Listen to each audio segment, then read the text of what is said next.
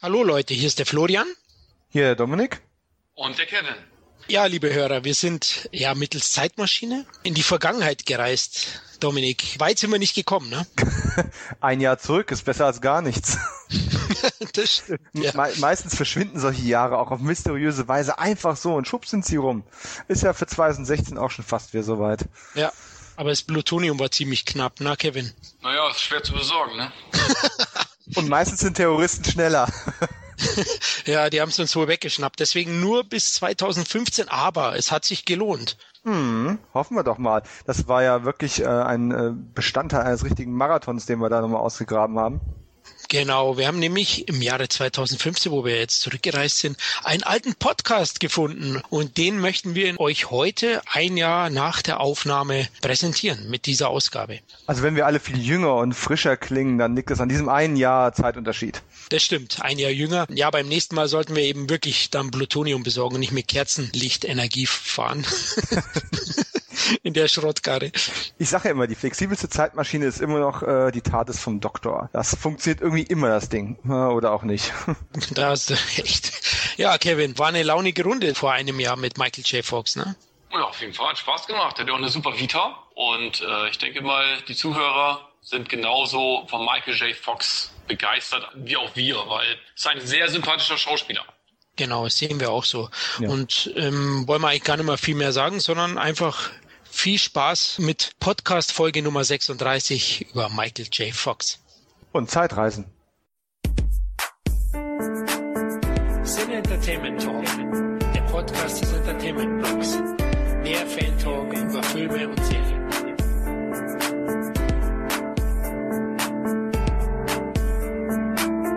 Hallo und herzlich willkommen, liebe Hörer, zu einer weiteren filmischen Zeitreise mit dem Sinne Entertainment Talk. Diesmal widmen wir uns passend zum 30-jährigen Jubiläum von Robert Zemeckis genialer Zurück in die Zukunft Trilogie, dem Hauptdarsteller der Zeitreisesaga. Wir hatten natürlich auch über einen reinen Zurück in die Zukunft Franchise Podcast diskutiert. Doch durch die erneute Sichtung der Kult-Trilogie haben wir wieder einmal festgestellt, welch fantastischer und unglaublich sympathischer Darsteller Michael J. Fox ist. Sodass wir uns eben entschieden haben, den 1,62 Meter kleinen Kanadier zum Thema zu machen. Natürlich werden wir hierbei auch ausschweifend über Back to the Future plaudern, aber zudem picken wir uns eben auch seine besten Werke abseits der Zeitreisetrilogie heraus und diskutieren gemeinsam über deren Qualitäten. Des Weiteren werden wir sicherlich auch ein paar Worte über Jay Fox Freund und Zukunftsweggefährte Christopher Lloyd verlieren. Aber jetzt stelle ich erstmal das heutige Zeitreisetrio vor. Da sitzt zum einen im DeLorean das Stammmitglied Dominic. Hallo Dominik. Hallo. Was läuft? Mein DeLorean mit 88 Meilen pro Stunde. Perfekt, ich wollte schon sagen, die Zeit läuft. die auch. Vor allem jetzt Winterzeit fantastisch, wer auch immer das erfunden hat. Ja, stimmt, ganz frisch. Ja, hast du eines der zahlreichen Triple Feature zum Jubiläum genutzt, um Back to the Future mal wieder auf der großen Leinwand aufzufrischen? Habe ich und habe es dabei auch zum ersten Mal überhaupt auf der großen Leinwand gesehen, weil die ähm, Originalausstrahlung oder die Originalaufführung habe ich nicht im Kino, sondern tatsächlich nur bei der Free TV Premiere gesehen. Und von daher war das schon nochmal eine ganz andere Art, zurück in die Zukunft nochmal zu sehen. Einfach auf die Art und Weise, wie es damals schon gerne gesehen hätte, naja, wenn ich es denn getan hätte. Ich denke, da werden noch ein paar Anekdoten im Laufe des Podcasts kommen. Auch ich hab, verbinde viel mit Zurück in Zukunft, auch das Kino an sich, neben Star Wars eben auch mit Back to the Future. Meine Kinobesuche sind unvergessen. Ja, ist schon cool, aber war es voll bei dir? Ah, ziemlich. Also die hatten sogar extra noch mal eine zweite ähm, Dreiervorstellung eingeplant in dem Kino. Ähm, die erste war komplett ausverkauft, die zweite war zwei Drittel, drei Viertel voll. Und die Leute, ja, natürlich ist man dann hier und da mal eingenickt, weil es war unter der Woche ähm, und ging dann bis äh, nach ein Uhr nachts aber die Stimmung war gut. Man hat unglaublich viele Leute gesehen, die jetzt nicht zwingend kostümiert waren, weil wir sind ja nicht irgendwo in Berlin, aber ähm, unglaublich viele ähm, T-Shirts mit Back to the Future Aufschrift oder ähm, DeLorean Logos und äh, oder einfach Leute, die sich mal eine, eine bunte Weste angezogen haben, was ja heutzutage dahingehend, weil der Film ja fast prophetisch in vielen Sachen hat er daneben gelegen, aber Steppwesten trägt ja heute jeder überall und keiner kriegt mehr irgendwelche Marinewitze deswegen an die Backe getackert. Also von daher, äh, das war schon äh, ein tolles und einmaliges Erlebnis. Es war auch ein Riesenerfolg. Ich habe gesehen, 80.000 Zuschauer Haben, wow. Hat zurück in Zukunft jeder Teil praktisch, man hat es dann jedem Teil äh, zugeschoben sozusagen, ähm, 80.000 Zuschauer. Also am Donnerstag, einen Tag danach wurde halt angegeben, dass an diesem Tag die ersten drei Plätze der deutschen Kinocharts die drei zurück in Zukunft Teile belegt haben. Echt ein großer Erfolg. Vielleicht hätte man sie sogar eine Woche laufen lassen können. Also wäre vielleicht auch eine nette Idee gewesen. Und endlich können wir sagen, wir waren dabei. Das stimmt. Ja, Kevin, warst du dabei? Hallo. Hallo, ähm, ja, nee, ich war leider nicht dabei. Ich habe damals den zweiten und dritten Teil im Kino gesehen. Also 1990. Ja. Ich bin ja ein alter Sack. ne? Aber den ersten Teil hätte ich sehr gerne jetzt nachgeholt. Leider habe ich es nicht geschafft. In Amerika waren die übrigens auch auf Platz eins, also die Trilogie für den Tag. Ah, haben die, cool. ich, 1,7 Millionen Dollar eingespielt. Aber gut, hat leider nicht funktioniert, hat nicht geklappt, habe keine Zeit gehabt, aber schade. Ich hätte gerne den ersten Teil auf jeden Fall, hätte ich gerne noch im Kino gesehen. Also ich habe das Triple Feature auch angeschaut, war begeistert, hab sogar den ersten Teil damals gesehen im Kino. Ja, da bist du noch älter. Oh, das hättest du. Danke für deinen charmanten Einwurf.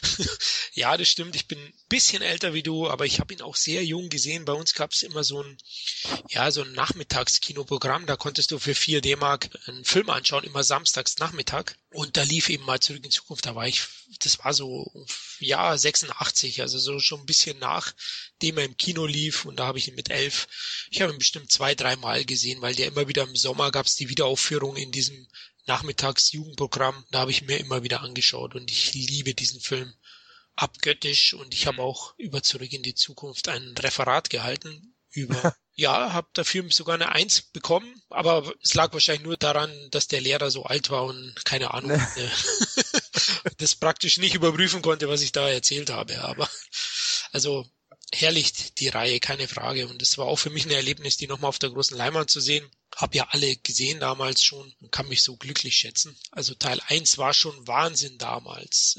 Äh, 4 D-Mark, Mensch, das war noch Zeiten. Das waren Zeiten, ja. Also D-Mark für die jungen Zuhörer, das war früher die Währung in Deutschland. genau. Wobei, wobei der Witz ist tatsächlich, dass es äh, jetzt 4 Euro gekostet hat. Also zumindest oh. in meinem Kino. Ne? Purer Zufall, aber eigentlich ne, ne, ein schöner Zufall. Wobei ich auch sagen muss, der, der erste ähm, Zurück in die Zukunft Film, ich habe ihn ja, ich meine, es war im ZDF damals die Premiere gewesen und ich hätte ihn eigentlich nicht sehen dürfen und war aber an dem Tag eingeplant, äh, bei meinen Großeltern zu sein.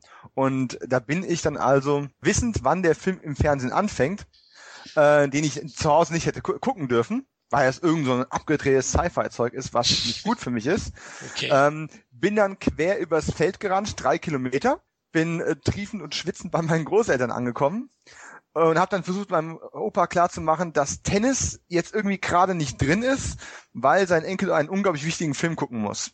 Und äh, dann habe ich zurück in die Zukunft gerade noch so geschafft. Ich meine, ein paar Minuten am Anfang gefehlt, ne, zu lange diskutiert. Und ja, so viel Spaß ich auch daran hatte, das Gesicht meiner Groß- oder die Gesichter meiner Großeltern sprachen da irgendwie eine andere Sprache.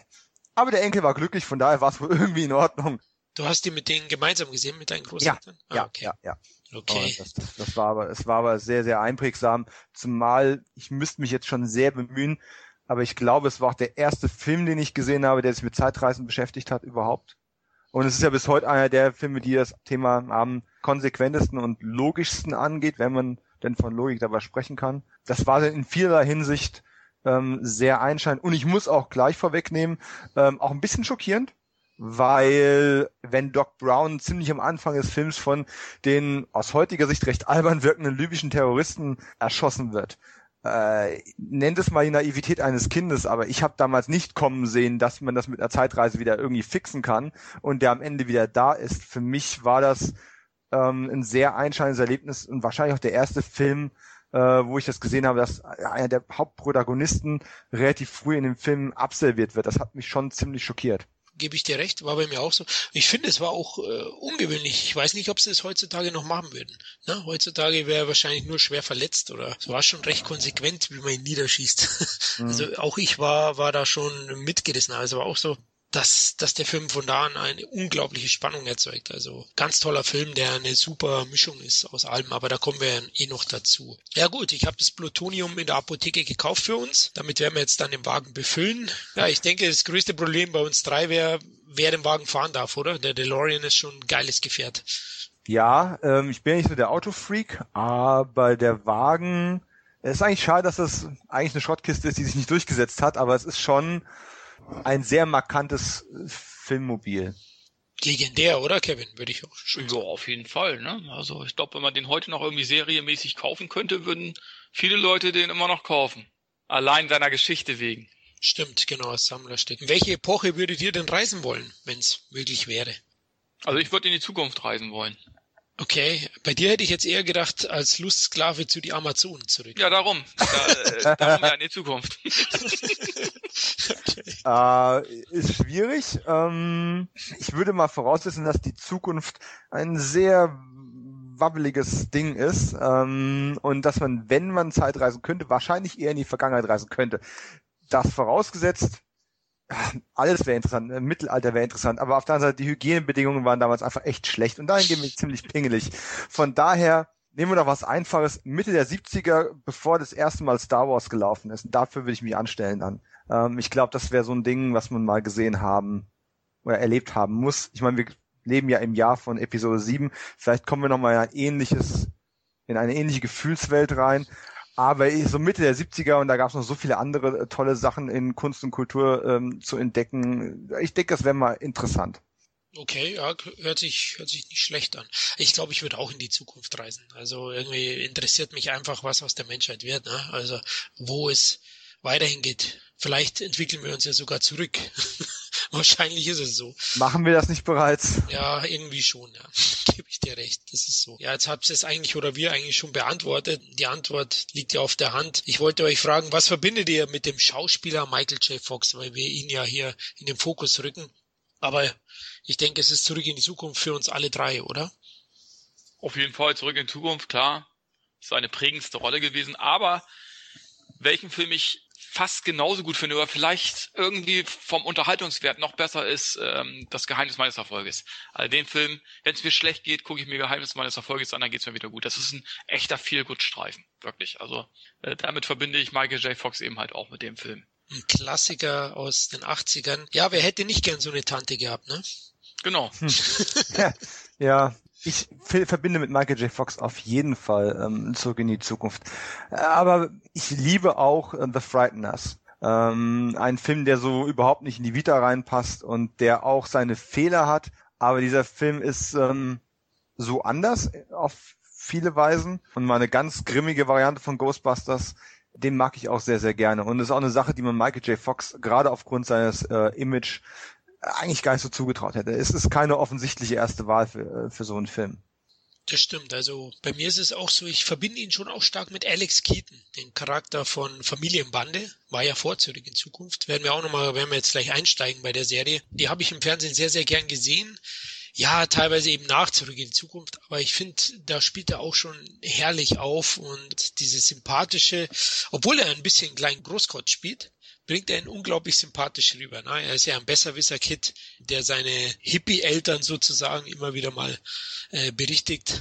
Und hat mich schon auch geprägt, die Rolle. Ich finde, da war er der Star der Reihe und das war ihm ja auch bewusst. Deswegen konnte aus dem Vertrag nicht so leicht raus. Und dafür bin ich ihn auch schon sehr stark damit. Er hat ja viele andere Filme. Äh, Kevin hat ja gesagt, die Geheimnis meines Erfolges. Ich fand auch Doc Hollywood sehr gut. Das ist auch ein Charakter, den Michael J. Fox auch sehr häufig gespielt hat und auch repräsentiert, diesen Charmeur, der in diesen Romcoms einfach die Frauen den Finger wickelt. Na, da hat er ja einige gehabt, das war ja seine Stereotype danach, also Concierge zum Verlieben und so weiter. Ich will an der Stelle ja nicht, nicht, dass es zu negativ klingt, aber Michael J. Fox ist ja nicht per se ein herausragender Schauspieler, der durch eine besondere Wandlungsfähigkeit ähm, oder Palette irgendwo besticht. Aber er ist eben genau aus dem Grund auch ein Superstar geworden, weil er diesen einen Archetyp für sich gefunden hat und den einfach perfektioniert hat. Und das ist was, was die meisten großen Stars machen. Mein Sylvester Stallone wird auch immer eine Sylvester Stallone-artige Type spielen. Und wenn er es mal nicht tut, kommt meistens Murks dabei raus. Ähm, glaub, oder meine Mami schießt, auch mal eine Ausnahme Oscar, aber in, im Normalfall funktioniert das einfach nicht. Und ähm, Superstar ist halt, du findest diese Michael J. Fox Rolle. Und dann wirst du für diese Michael J. Fox-Rolle auch geliebt. Das bereitet dir genug Probleme mit anderen Sachen, aber das ist eben der Superstar-Status. Das ist aber ein ja. interessanter Ansatz, den du da nennst. Liegt es heutzutage daran, dass es nur noch wenige Schauspieler gibt, die auf eine reine Genre begrenzt sind? Ne? Heutzutage kann ja fast mhm. jeder Action. Ist es auch dafür schuld, dass es keine reinen Superstars mehr gibt heutzutage? Ein bisschen. Meiner Meinung nach. Also da kann man trefflich drüber streiten und es gibt auch sicherlich nicht die eine ultimative Antwort darauf. Aber wenn du diese ganzen klassischen Superstars oder ähm, Genre-Stars mal anschaust, also selbst so Leute wie ein, ähm, ein Kirk Douglas, ein John Wayne oder wer auch immer, da kannst du dir jeden raussuchen. Die sind aber, die haben diesen besonderen Typus irgendwo verkörpert. Nicht alle denselben, aber jeder hat seinen eigenen gefunden. Und heute, das hast du einfach nicht mehr. Sei es, dass es am Profil mangelt, das ist ein großes Problem, was ich bei vielen Jungschauspielern sehe. Oder auch an der nötigen Motivation, weil was treibt denn die meisten heutzutage an? Sie wollen berühmt werden, sie wollen Stars werden, sie wollen ihre 15 Minuten abhaben. Sie wollen nicht dafür arbeiten, sich eine Reputation aufbauen und das Traurige ist, viele, viele Schauspieler, ohne sie über einen Kamm scheren zu wollen, kennen die großen Meister, die vor ihnen kamen, schon gar nicht mehr interessieren sich dafür nicht. Also das ist nicht nur in Europa so, aber es ist ganz viel in Hollywood, das, das ist das große Problem. Und da ist einfach ein Nachwuchs, ein Nachwuchsproblem da ist natürlich auch die Zeit viel schnelllebiger. Das kommt noch dazu. Heutzutage sucht man ja immer wieder das neue Gesicht, ne, in, in kürzester Zeit. Aber finde ich auch so. Es gibt wenige, selbst ein The Rock, ja, der war auf dem Weg zum reinen Actionstar, ist dann sehr, sehr stark ausgebrochen, hat ja dann einigen Murks auch gedreht, ja. Also mhm in Nebenrollen, sei es Be Cool, sei es diese Reise zum Mittelpunkt der Erde, sind unterhaltsame Sachen, waren auch einigermaßen erfolgreich, aber jetzt kehrt er ja wieder so in die Richtung zurück. Der einzige, der ja fast nur in, in einer Rolle verharrt. Jetzt beim Action ist wahrscheinlich Stefan, der aber jetzt nie ein Superstar in dem Sinn war, und Vin Diesel, der aber reiner Fast and Furious Star ist. Und gerade mit dem Witch Hunter baden geht, ähm, vermutlich verdient. Aber ähm, The Rock ist ja eigentlich noch ein Beispiel. Ja, der ist mal ausgebrochen und ist nicht sehr erfolgreich, aber der hat ja tatsächlich noch ein gewisses Profil. Ich sehe bei The Rock noch die Möglichkeit, dass der noch ein Stück größer werden kann. Und die Filme werden ja auch immer größer. Ich meine, San, San Andreas war ja auch ein, ein, ein Riesenfilm. Nicht meine Art Film, aber ein großes Ding und der hat noch Potenziale, was zu machen und nicht immer nur dieselben Filme zu machen, wie jetzt Vin Diesel zum Beispiel mit Riddick oder eben auch der Rolle von Dom in der Fast Furious Reihe. Kevin, wie siehst du es so? Ja, klar. Früher äh, bist du halt ins Kino gegangen, da stand Sylvester Stallone drauf oder Arnold Schwarzenegger auf dem Poster und da war der Film zweitrangig. Du wolltest den Star sehen das gibt's sicherlich heute vielleicht vereinzelt auch noch, äh, vielleicht ein Tom Cruise oder so weiter, ne? Oder wegen Tom Cruise, aber dann hört es aber auch schon fast auf. Ne? Also heute äh, gibt es eben halt nicht mehr äh, die Stars, die irgendwie auf ein Genre festgelegt sind. Ne? Selbst ein Jake Gyllenhaal, der spielt mal einen Actionfilm und dann spielt er ein Drama und dann spielt er auf einmal einen Boxer und ne? Also jeder spielt irgendwie jetzt alles. Und das finde ich auch so ein bisschen schade. Also, ich, also Rock würde ich mir auch wünschen, der würde mehr Actionfilme drehen.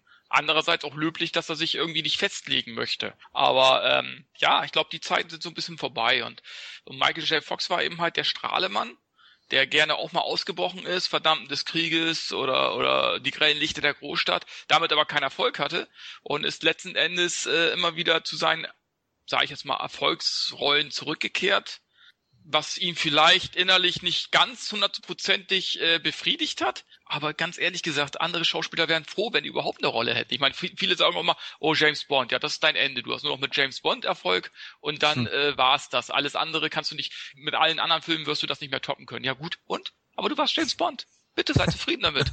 ne? Da wären ja. andere froh. Und ja. von daher, mein Gott, es erinnert mich ein bisschen an diesen Spruch, der auch im Internet mal rumgegangen ist. Ne? Ähm, sei, wer immer du sein magst. Es sei denn, du kannst Batman sein, dann sei gefaked Batman. Äh, was, was will man denn sonst noch? Ja, absolut. Und Michael J. Fox, kann man schon sagen, war einer der Superstars der 80er. Also es gab ja ein paar, ich plane ja auch immer mit euch so ein bisschen, da gäbe es noch ein paar andere Charaktere, die ich gerne besprechen würde. Ein Eddie Murphy war auch ein 80er Jahre Superstar. Die Filme in der Zeit haben mich besonders geprägt. Patrick Swayze war so ein 80er Superstar. Steve Gutenberg, ich weiß gar nicht, ob ihr den noch kennt, auch in den 80ern schon recht groß. Ja. Police Academy. Cocoon äh, Nummer 5 lebt. Mhm. Also waren schon einige äh, Knaller dabei. Aber da würde ich sagen, da sind sie jetzt nicht unbedingt wegen Steve Gutenberg äh, ins Kino gegangen, sage ich jetzt mal. Der hatte eben halt immer Glück, dass er die Hauptrolle hatte, sage ich jetzt mal so. Ja. ja? Aber ähm, schon Patrick Swayze, klar, der hatte schon ein paar prägende Erfolgsrollen. Es gab schon einige 80er oder Eddie Murphy sowieso. Ich meine, gab es irgendeinen Film in den 80ern, der, der ein Flop war mit Eddie Murphy? Ich glaube nur, äh, Angriff ist die beste Verteidigung. Ansonsten mhm. hat er, glaube ich, nur Erfolge in den 80er Jahren. Da hast du, gerade im Comedy-Fach hast du da ja viele, auch ja. Dan Aykroyd, wo wir jetzt gerade das, dann das Crossover mit Eddie Murphy in die Glücksritter hatten. Oder eben auch, äh, selbst ein Chevy Chase, was hatten der in ja. den 80ern für Flops gehabt? Ja, wahrscheinlich gab es ein paar, wenn ich die Vita nochmal nachschlagen würde, aber die meisten Sachen waren einer nach dem anderen. Aber in Deutschland hat ihn, kannte ihn keine Sau. Erst das Medium Video hat ihn ja letzten Endes bei uns bekannt gemacht. Ja. Genau, genau. Und Eddie Murphy war Weltstar, das war Jerry mhm. J sicher nicht. Also Eddie Murphy lief ja in jedem Land der Welt, genau wie Jay Fox. Ähm, bei Eddie Murphy war es sicher Beverly Hills Cop dann und bei äh, Michael J. Fox zurück in Zukunft, die das ausgelöst haben. Aber Eddie Murphy war wahrscheinlich schon der größere Star als Michael J. Fox, denke ich, zu der Zeit. Seine ja, Filme sicher abseits von Beverly Hills Cop waren auch alle noch immens erfolgreich. Ähm, aber da machen wir sicher mal einen eigenen Podcast, weil da, da haben mich so viele Rollen geprägt. Ich schaue jetzt immer so im November der Prinz aus Zamunda an. Ich liebe diesen Film. Fantastisch, ja. Zumal, äh, und Glücksritter, das ist eigentlich irgendwie mein Lieblingsfilm geworden. Glücksritter. Und Boomerang ja auch, komischerweise. Das ist irgendwie ein Film, den finde ich total geil. Ja? Glück, Glücksritter siehst du aber wegen Jamie Lee und nicht wegen Eddie. Ja, wegen Jamie Lee auch, klar, natürlich. Also die, die, die, die, die, die Szene spüle ich natürlich öfter vor und zurück, immer öfter, ne? Aber letzten Endes ja Eddie Murphy wäre auf jeden Fall äh, ein super Podcast-Thema und ich glaube auch seine Karriere ist äh, vorbei. Wir enden den Podcast dann am besten bei Vampire in Brooklyn und äh, Beverly Hills Cop 3, weil danach wird, dann, da ist es schon deprimierend und danach wird es nur noch Oh. Wobei Metro, Metro, war noch gut, also es kamen schon noch ein paar, aber die sind ja in, dem, in der breiten Öffentlichkeit doch sehr in Vergessenheit geraten. Er hat ja auch in der Synchro-Schiene noch Erfolg mit Shrek und so weiter, aber die hatten eben halt, die, die Filme an sich hatten nicht mehr die Qualität, nie mehr die Qualität, die er äh, einst hatte. Und ich glaube, ich, äh, er ist ja noch nicht so alt, also er könnte ja noch ein paar Sachen machen, ja. Aber ich glaube, er ist einfach verbrannt in Hollywood. Ich glaube nicht mehr, dass er nochmal groß rauskommen wird. Ich finde immer noch die Idee interessant, äh, wenn Quentin Tarantino in Glorious Bastards äh, so gemacht hätte, wie er ursprünglich mal angekündigt war, mit so einem äh, 80er Allcast äh, mit mhm. Leuten wie ähm, Eddie Murphy und Michael Madsen äh, im Krieg. Das ist einfach eine Kombi, die hat mich von Anfang an total mitgerissen. Was bekam ich? Eli Roth. Äh, das ging eigentlich gar nicht, ja. Also trotz Christoph Walz, der natürlich fantastisch war, aber Brad Pitt und die anderen haben mich einfach nicht so mitgezogen. Till Schweiger. War ja. Yeah. Aber äh, jetzt schweifen wir, glaube ich, zu stark ab. Ich glaube, wir gehen zurück zu Michael J. Fox. Da frage ich euch auch nochmal gleich, inwieweit hat euch die Zurück in Zukunft Saga denn beeinflusst? Ungemein natürlich, oder? Zurück in Zukunft, das ist ein, sind gute Laune-Filme die man immer gerne geguckt hat, äh, dann ging es einem besser irgendwie, wenn, wenn man mal mies drauf war. Und ja, das, das Gefühl, wenn man sich die Filme anguckt, da kommt einem sofort dieses 80er-Jahre-Gefühl irgendwie zurück. Ne? Das ist eben halt typisch 80er irgendwie, zumindest der erste Teil, ja. Und ähm, ja, hat einen schon geprägt und äh, es war ja auch ein Riesenerfolg. Das Fantastische an dieser Reihe ist ja eigentlich auch, dass sie ähm, hervorragend gealtert ist. Weil letzten Endes, es geht um Zeitreisen, es geht um alternative ähm, Realitäten. Ähm, du hast die 50er, du hast die 80er, aber die 80er sind ja eigentlich auch schon Vergangenheit, weil sie auch wieder viel in der Zukunft sind.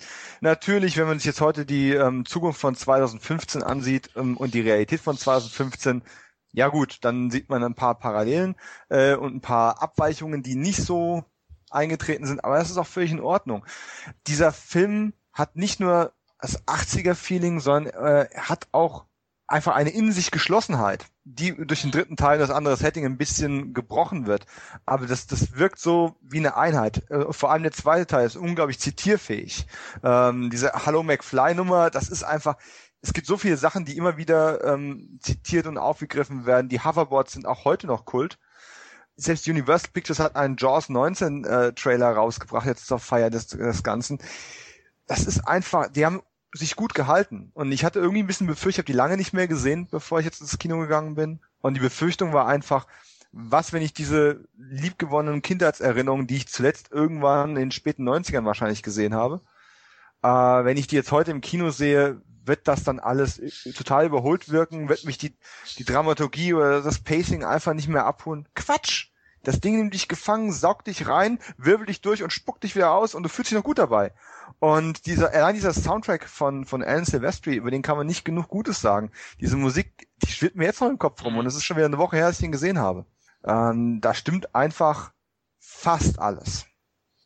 Sehe ich genauso, ja. Also hab's ja vorhin schon erwähnt, Teil 1 hat mich neben der Star Wars Urtrilogie am meisten geprägt, filmisch, und ist für mich auch einer der besten Filme der 80er Jahre gehört sicher in die Top Ten. Und ja, ich weiß noch, wo ich den im Kino gesehen habe, danach, ich habe es ja auch erwähnt, habe ich ein Referat gehalten. Ja, wenn ich, wenn ich mit meinem Fahrrad gefahren bin, dann hat mein Fahrrad plötzlich einen Fluxkompensator eingebaut gehabt und ich bin mit Zeitreise Megaturbo durch die Gegend geflogen. Also auch so eine Autofahrt war für mich plötzlich viel rasanter als zuvor. Ja, ich hatte, das hat mich also schon, man merkt, geflasht. Ja, und bis heute liebe ich die Filme und da gebe ich den Dom recht die haben eigentlich nichts von ihrer Faszination und von ihrer Qualität verloren. Und deswegen, liebes Hollywood, bitte nicht remaken, rebooten. Lasst es dabei sein. Ich befürchte es. Es wird wohl nicht passieren. Ähm, ich habe irgendwo Was? mal gelesen, äh, die die rechte Lage wäre so, dass ähm, Bob Zemeckis und ähm, seine seine Mitverschwörer die Rechte auf Lebenszeit daran halten und damit quasi jede Form von Remake, Reboot ähm, und sonstige Fortsetzungen komplett unterminieren können. Und das Ganze sogar weitervererbt wird an die nächste Generation noch, also an die, äh, an die Kinder und, und, und, und äh, Erben. Also ja. die Wahrscheinlichkeit, dass da noch irgendwas kommt, halte ich sogar für erstaunlich äh, niedrig. Okay, das klingt ja mal nicht schlecht, aber wenn ich von Erben höre, dann sage ich nur ja. Tolkien, die haben dann doch äh, die Herr der Ringe zum Glück verfilmen lassen, aber da war es auch so, dass es erst nicht möglich gewesen wäre angeblich. Und Sag niemals nie, ne? Ja. Richtig, genau. Und das Franchise ist eigentlich zu groß, um dass es nicht nochmal gemolken wird, ne? Also ich denke, den ersten Teil würde selbst jeder von uns anschauen, um sich nur zu quälen, ja, oder um den ersten im Nachhinein immer noch feiern zu können, wenn man ihn dann vergleicht mit dem murksigen Reboot wahrscheinlich. Na gut, Michael J. Fox ist ja von der Remake-Reboot-Welle auch schon erwischt worden. Äh, sagen wir nochmal Teen Wolf aber da kommen wir später noch zu. Würde ich auch sagen. Gut, dann lasst uns einsteigen. Ich schalte mal den Fluxkompensator ein und dann fangen wir an.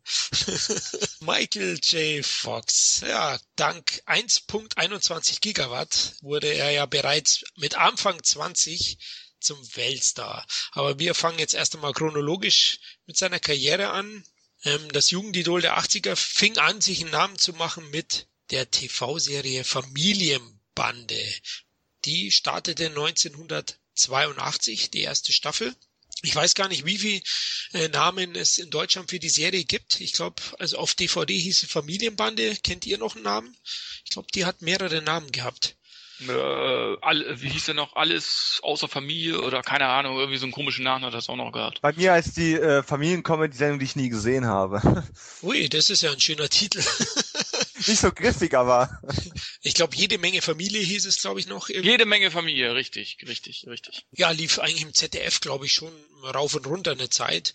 Äh, muss aber auch sagen, dass ich die nach Zurück in die Zukunft gesehen habe. Äh, ich hatte vielleicht ein, zwei Folgen mal so zwischendurch gesehen, aber so bewusst wahrgenommen habe ich sie erst danach, weil ich eben nach Michael J. Fox in der Serie gesucht habe. Ich habe es ja auch vorhin schon erwähnt, er spielt ja Alex Keaton den Sohn einer ja 68er Hippie-Familie sozusagen. Seine Eltern sind also eher laissez-faire in der Erziehung, kann man das so sagen? Ja, so schlimm ist es vielleicht nicht, aber sie sind eher locker und er spielt praktisch diesen diesen konservativen Sohn, der vielleicht fast schon Republikaner doch eher, der eben seinen Eltern erklärt, dass sie vieles in der Erziehung falsch machen. Ne?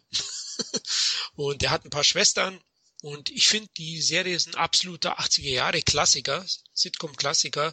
Ich finde die immer noch sehr, sehr unterhaltsam und lustig, auch pädagogisch wertvoll, würde ich sagen. Also da bekommen die Kids auch mal was mit. Und mir hat die auch immer noch sehr, sehr gut gefallen und die hebt sich sicher aus der heutigen Familien- und Kindermassenware an Serien heraus. Also sie ist sicher besser wie die meisten wie viele Sitcoms heutzutage. Da bin ich ja oft mal erschrocken, ähm, dass es da sexistisch schon fast in den Familienserien schon zugeht. Ja, so es wird schon sehr, sehr schnell solche Themen angeschnitten. Das gab es hier halt eher weniger. Gut, es gab schon ein paar Andeutungen über Alex Keaton und so, aber trotzdem hat es einen gewissen Feelgood Faktor, oder Kevin? Du hast ja auch gesehen. Auf jeden Fall. Hat Spaß gemacht.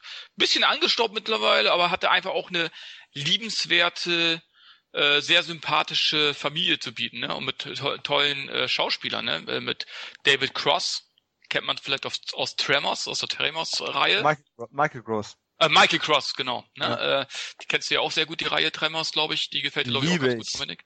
Genau. Und ähm, hat, ja, der ist eben halt der coole Vater und Michael J. Fox kommt immer wieder von seinem Business-Job. Der hat ja irgendwie so ein, äh, ist ja irgendwie in, keine Ahnung, in der Börse tätig oder keine Ahnung. Hat auf jeden Fall mit Geld zu tun, muss man so sagen. Und äh, ja, äh, und die, die Eltern sind auf Flower Power Zeit äh, stehen geblieben.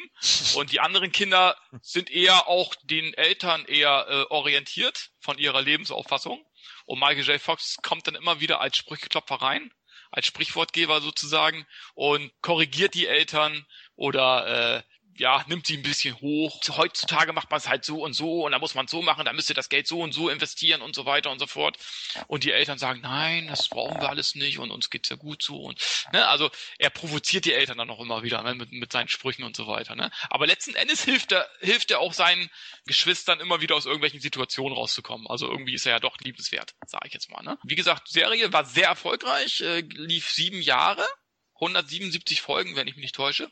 Und letzten Endes war der Erfinder äh, Gary David Goldberg, äh, letzten Endes ist es denen zu verdanken, dass Michael J. Fox die Rolle in Zurück in die Zukunft bekommen hat. Weil ähm, die Produzenten Zemeckis und ähm, wie hieß der andere noch? Steven Spielberg?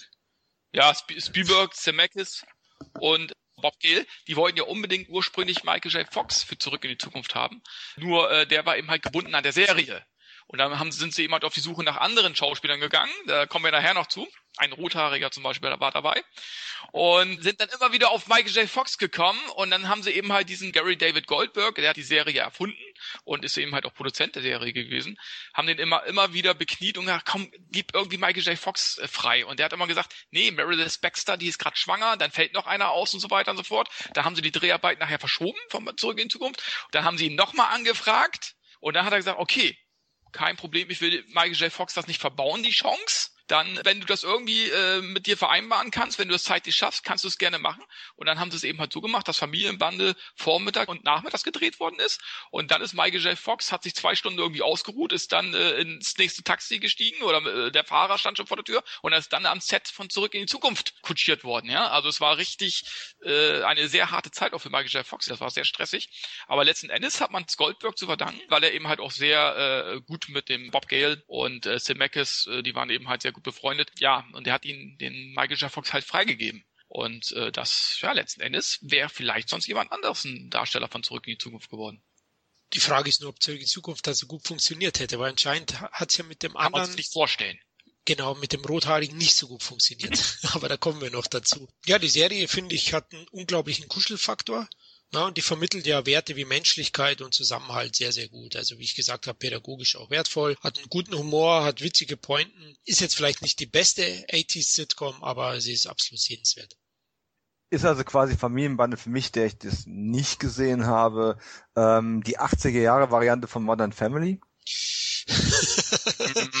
oh, Modern Family liebe ich. Ähm, ähm, Familienbande. Ich auch. Deswegen. Ja, Familienbande ist sicher nicht so vielschichtig wie Modern Family. Modern Family hast du ja die verschiedensten Familientypen, ja, ein homosexuelles Pärchen, eine Kluckenmutter, ja, und, und mhm. so weiter, ein, einen coolen Opa oder mit seiner äh, mit seiner Old Young scharfen Frau, ja genau. Also Sophia Vegara heißt sie, glaube ich, genau. Mhm. Ja, so so vielschichtig ist es nicht und so gut ist Familienbande sicherlich nicht. Wie, wie der Kevin gesagt hat, ist schon ein bisschen angestaubt aus heutiger Sicht. Auch die Sets und die Mode natürlich der 80er.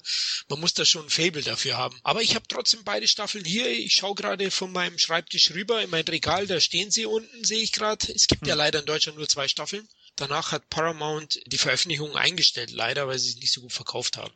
Aber ich finde aus heutiger Sicht die Serie besser als die Huxtables.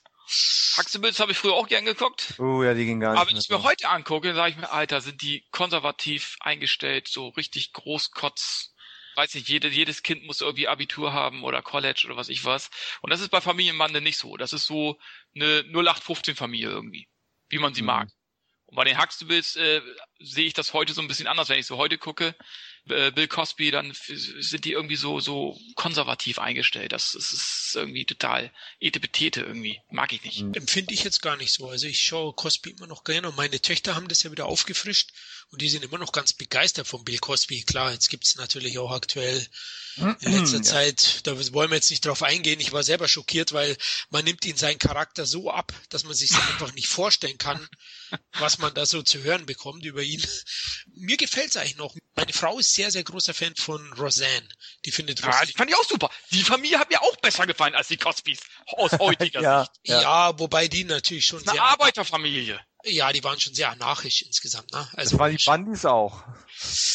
die fällt mir auch besser als die Cosbys. Hat, hat zumindest einer gearbeitet. also eine meiner Lieblingsfamilien waren die Dinos. Ne? Die mochte ich auch Oh sehr. ja. nee, da konnte ich nichts mit anfangen. Ah oh, doch, die sind, die sind, die sind toll. Die sind auch toll.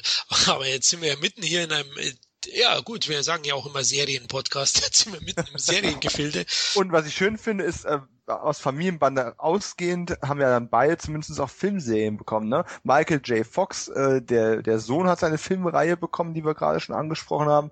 Und äh, auch der Familienvater, ähm, Michael Gross, hat ja nachher mit äh, der schon erwähnten ähm, Tremors-Reihe auch einen Erfolg gehabt und ist dann quasi vom Hippie zum, zum Waffenliebhaber geworden. Das ist eigentlich sehr schön, wie sich dann beide auch weiterentwickelt haben an der Stelle. Hast du eigentlich den fünften Tremors gesehen? Noch nicht, nein. Aha, okay. Aber die Serie und äh, die ja auch noch nicht gelaufen ist im deutschen Fernsehen, also ich bin da schon Komplettisten, werde mir auch den fünften dann noch ansehen. Wenn auch mit gemischten Gefühlen. Ja, also er ist ja nicht nur äh, waffennah geworden, der Michael Cross, sondern auch Bücherwurm, oder? Wurmjäger. Sozusagen. Ja, schön, ja genau. Diese zwei Darsteller haben doch noch eine ganz gute Karriere hingelegt. Der eine natürlich viel größer als der andere, aber auch Michael Cross hatte noch seine Momente im späteren Karriereverlauf. Genau, gut. Dann waren wir jetzt bei der Familienbande. Die lief ja bis 89. Ich glaube schon, Michael J. Fox war der Star der Serie, oder Kevin? Ja, auf jeden Fall. Der hat sich zumindest äh, zum Star entwickelt, ne? Und äh, in der Zeit, in, in der die Serie lief, also Michael J. Fox war ja in allen Folgen dabei. Man hätte jetzt ja auch denken können, der steigt irgendwie aus ab 85 oder so. Nein, der bis 89 hat er die Serie durchgezogen und hat in der Zeit ja auch äh, Welthits im Kino fabriziert. Und letzten Endes äh, war ja, denke ich mal, spätestens ab 85, 86 war er der unangefochtene Star der Serie. Absolut. Glaubst du, es war eine gewisse Dankbarkeit von Jay Fox, dass ihn Goldberg da die Chance gegeben hat? Ich glaube schon. Ich glaube schon, weil er hat ihn ja freigegeben und so weiter. Und also ich kann mir schon vorstellen, wenn ein Star nicht mehr in einer Serie äh, mitspielen möchte, auch wenn er Vertrag hat, kann er irgendwie aussteigen, ja. Und äh, ich glaube schon, dass er denen irgendwie äh, zu Dankbarkeit verpflichtet war, dass er die Serie auch bis 89 durchgezogen hat. Weil ich kann es mir sonst nicht vorstellen, wenn du so viel Welterfolge hast und so weiter, dann spielst du nicht in einer in Anführungsstrichen normalen Sitcom weiter, auch wenn die sehr erfolgreich war. Aber du kannst dich ja dann äh, komplett auf eine Kinokarriere fokussieren. Genau, und er hat ja trotzdem die Serie äh, bis zum Ende weitergedreht. Und ich kann mir schon vorstellen, dass das wirklich ein Freundschaftsdienst auch war. Vermute ich auch. Vor allem in den 80ern war es ja nicht üblich. Da war TV und Kino schon stark getrennt. Mhm. Also es ist nicht wie mhm. heute, wo das eher ja ineinander verläuft. Gut, heutzutage werden die Serien auch immer von den Folgenzahlen kürzer, kann also auch in drei bis fünf Monaten gedreht werden. Aber früher, der Sitcom hat ja erfahrungsgemäß schon dann seine über 20 Folgen pro Staffel. Also ich glaube auch, dass da eine gewisse Dankbarkeit da war. Und er hat ihn ja auch. Also Andererseits war er auch ständig am Bildschirm präsent, wie im Kino. Ist sicher nicht schadend, aber war bestimmt auch anstrengend, weil er hat ja seine ganzen Kinofilme dann, wohl oder übel, in den Drehpausen von Familienbande gedreht, wahrscheinlich. Man hat das bestimmt ein bisschen besser eingeteilt dann im Laufe der Zeit. Aber es war sicher nicht so einfach für Michael J. Fox. Gut, 82, also eben neben seiner TV-Rolle als Alex Keaton oder Alec Keaton hatte er noch in kleineren Kinoproduktionen mitgespielt und äh, da möchte ich einen besonders hervorheben. Da spielt er zwar nur eine kleine Rolle, aber der Film ist ganz erwähnenswert, glaube ich, für unsere Generation an Filmfans, weil den doch jeder irgendwie gesehen hat. Der hat sicher unterschiedlich die Leute geprägt, aber Lass uns kurz über die Klasse von 1984 sprechen. Da hat Michael J. Fox, ja, wie würde man das sagen? Wie sagen die, die bösen Kids in der Schule? Er war ein Opfer, oder? Habt ihr Klasse von 84 gesehen, Dom? Ja, aber vor einer gefühlten Ewigkeit. Und das ist so ein Film, den ich schon immer mal so auf der Agenda hatte, mal nachzuholen, aber irgendwie nie so den Zug dazu hatte. Ich hatte irgendwie ein bisschen die, auch die Befürchtung, dass der definitiv schlecht äh, gealtert ist. Zumal ich auch sagen muss, ich, er hat mich jetzt damals nicht so mitgerissen, dass ich sage, der hat sich aber jetzt eingeprägt, das wird einer meiner Lieblingsfilme, den gucke ich äh, alle zwei, drei Jahre nochmal neu. Ähm, vielleicht tue ich ihm da Unrecht. Wie gesagt, die Erinnerung ist sehr verschwommen, aber den hat man ja auch nicht unbedingt zwingend wegen Michael J. Fox damals gesehen. Den hat man einfach gesehen, weil er kam und weil er generell ähm, interessant und ansprechend gemacht war, aber jetzt nicht als Michael J. Fox Vehikel. Da hast du recht. Ich habe ihn eigentlich auch nur erwähnt, weil man den Film durchaus nachholen kann als als Cineast ähm, oder Actionfan, sagen wir es besser so. Ähm, und überrascht sein wird, dass eben Michael J. Fox da mitspielt. Man wird ihn schon erkennen, die Rolle ist jetzt nicht so klein, äh, also es ist keine Mini-Rolle, sondern eine Nebenrolle. Sagen. Aber Kevin, ich würde schon sagen, der Film hat doch damals schon ein interessantes Thema angesprochen, als einer der ersten. Und das Thema ist ja auch heute noch äh, recht aktuell mit der wachsenden Kriminalität an Schulen und ja, sozialen Brennpunkten im Schulbereich. Da thematisiert er eigentlich auch noch heute ein aktuelles Thema. Oder? Ja, das muss wahrscheinlich immer ein aktuelles Thema bleiben. ja, aber auch sehr, ja, ein sehr harter Film auch, ne? Also äh, kann man schon nicht anders sagen. Also es gab ja noch ein paar andere Filme wie Principal und so weiter mit ähm, wie hieß er denn? James Belushi. James Belushi. Fand ich auch super, aber der war eben halt nicht so hart wie äh, die Klasse von 1984. Der mutierte fast zum Horror. Äh, Schulfilm. Stimmt, ja. also da ging es ja um einen Lehrer praktisch, der in der Schule war, wo, wo der Mitschüler nicht mehr her wird. Es war ja eine Punk-Gang, die hat die Schule eigentlich terrorisiert, die dann auch nicht von einer Vergewaltigung zurückgeschreckt hat. Also auch da gab es diesen Rape and Revenge Einschlag schon ein bisschen dazu. Mhm. Hat aber einen sehr, sehr, sehr, sehr guten, interessanten Cast gehabt, äh, weil neben Michael J. Fox noch zwei eigentlich bekannte Schauspieler tätig waren. Die Harry King. Richtig. Ähm, kennt ihr die Serie, wo er mitgespielt hat? Trio mit vier Fäusten. Das war nicht bekannt. Danach hat er noch ein paar andere Filme gemacht, oder hat, war eigentlich immer präsent im TV, aber Trio mit vier Fäusten wäre das erste, was mir einfallen würde mit ihm. Ja. Genau, mir auch. Also habe ich sehr gern gesehen, war sehr unterhaltsam, ist jetzt keine Top-Serie gewesen, aber sie war so sehr unterhaltsam. Kommt irgendwo nach das A-Team, ähm, ein Colt für alle Fälle, aber wahrscheinlich noch vor Simon und Simon. Mal gucken, es wird ein bisschen schwierig auf den hinteren Plätzen. Genau, da ist er ungefähr einzuordnen. Der zweite äh, Schauspieler bekannt ist Roddy McDowell. Der spielt ja hier mhm. diesen Lehrer, der dann äh, psychisch schwer mitgenommen wird, der verbittert ist, der dann auch am Ende ein gebrochener Mann ist und sozusagen ausflippt. Also der spielt da auch mit. Also man sieht, man bekommt doch schon ein paar sehr interessante äh, Schauspieler zu sehen hier. Und der Regisseur war ein junger Wilder, Mark L. Lester. Der hat hier äh, mit Klasse von 84 doch einen recht überraschenden Erfolg feiern können. Denn der Film war jetzt in den USA nicht der Mega-Hit, aber jetzt in Europa, speziell in Deutschland, lief er ja sehr, sehr gut. Er hatte über eine Million Zuschauer in Deutschland. Hm.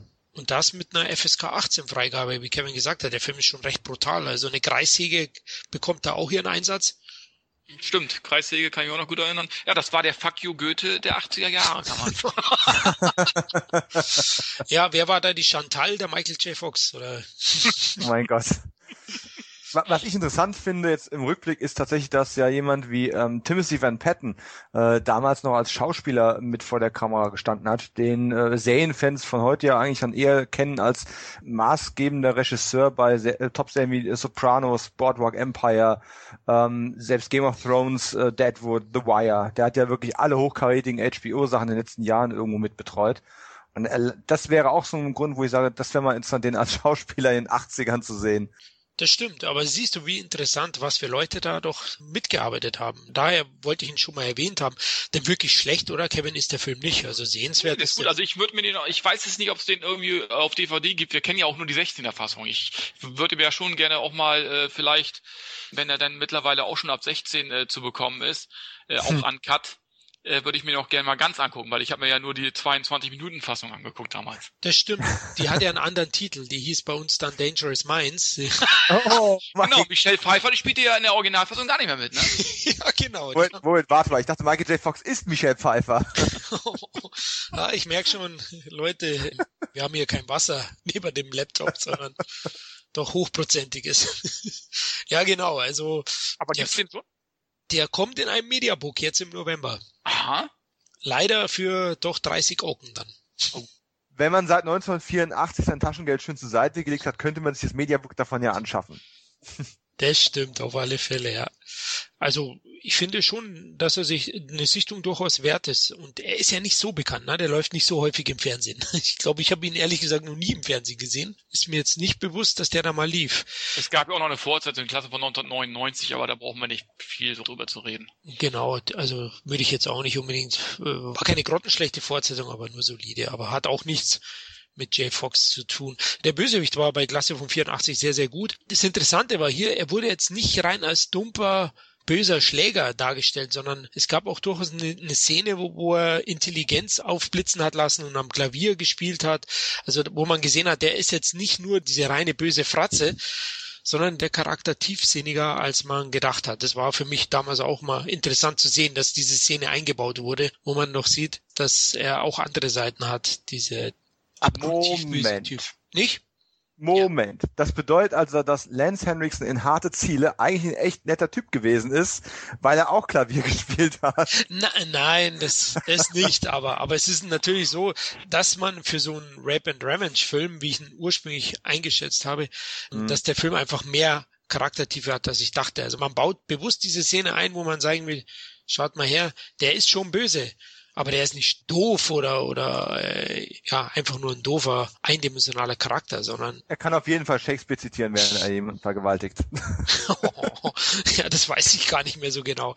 Aber also, also ich fand das interessant, wo ich ihn nochmal gesichtet habe, ist mir das eben nochmal aufgefallen. Also ich würde zusammenfassend sagen, hat eine solide Story, hat gute Darsteller, harte Action, ja, und eigentlich einen ganz guten Score. Also die Klasse von 84 kann man sich durchaus mal anschauen in der FSK 16 Version.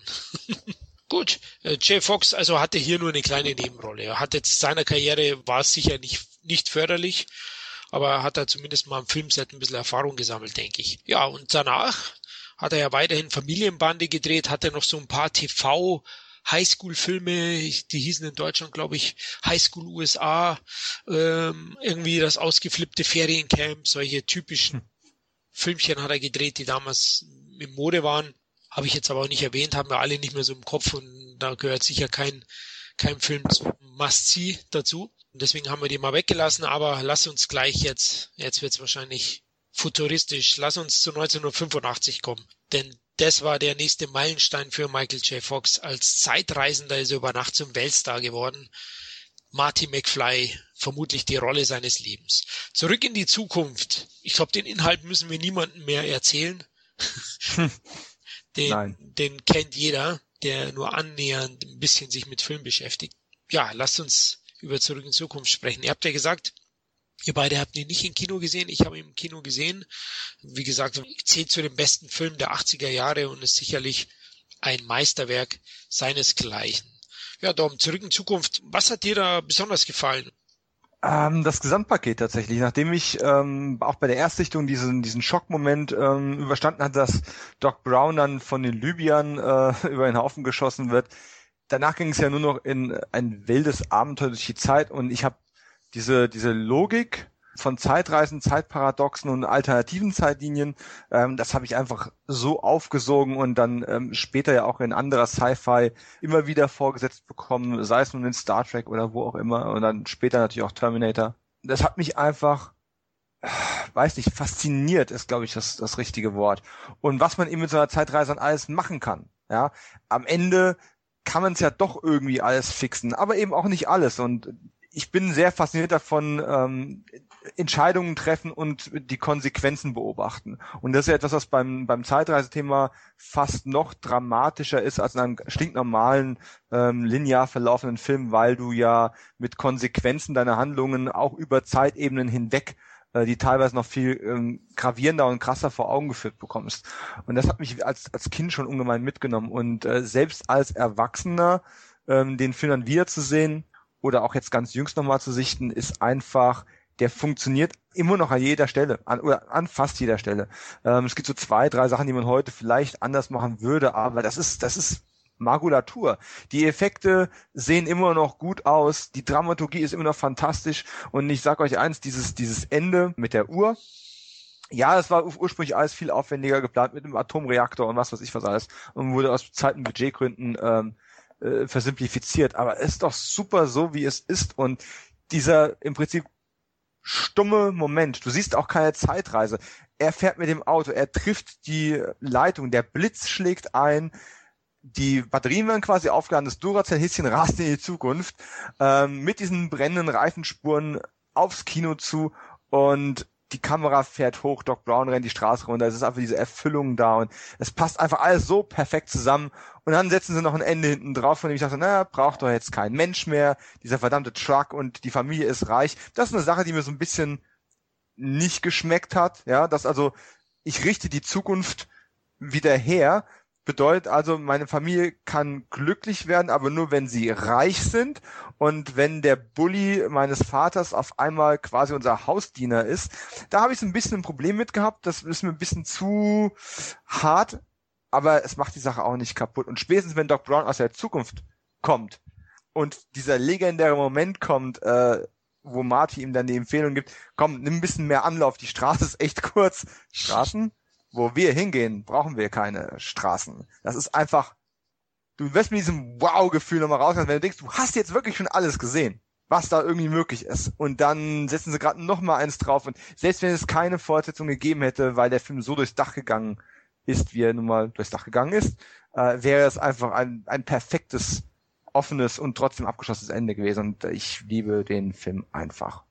Ja, kann ich, kann ich nur zustimmen, was du gesagt hast. Und ähm, Fortsetzung war ursprünglich gar nicht geplant, glaube ich. Es hieß mal, ja. also klar, man war sich nicht bewusst, wie erfolgreich der Film wird. Und jetzt, ja, wir können ja viel durchsprechen. Fangen wir an mit dem Rothaarigen. Wir haben ihn ja schon erwähnt. Ähm, ursprünglich äh, war ja Michael J. Fox sowieso die erste Wahl für die Rolle, aber da er nicht konnte, hatte man Eric Stoltz als Marty McFly besetzt. Eric Stoltz, ja, hat in Pulp Fiction gespielt, in Ist sie nicht wunderbar, ein sehr, sehr schöner.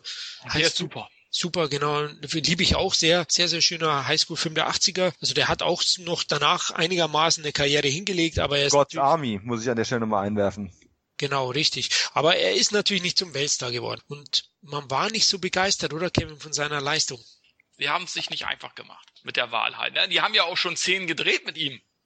So ist es ja nicht. Ne? Er hat ja schon äh, einige Tage am Set verbracht. Ja. Aber sie haben eben halt gemerkt, die Chemie stimmt nicht. Also ich, ich glaube, selten mussten Produzenten so eine Entscheidung treffen oder so eine schwere Entscheidung treffen, weil das ja auch ein sympathischer Typ ist, der Eric Stoltz, äh, dass sie den letzten Endes feuern mussten.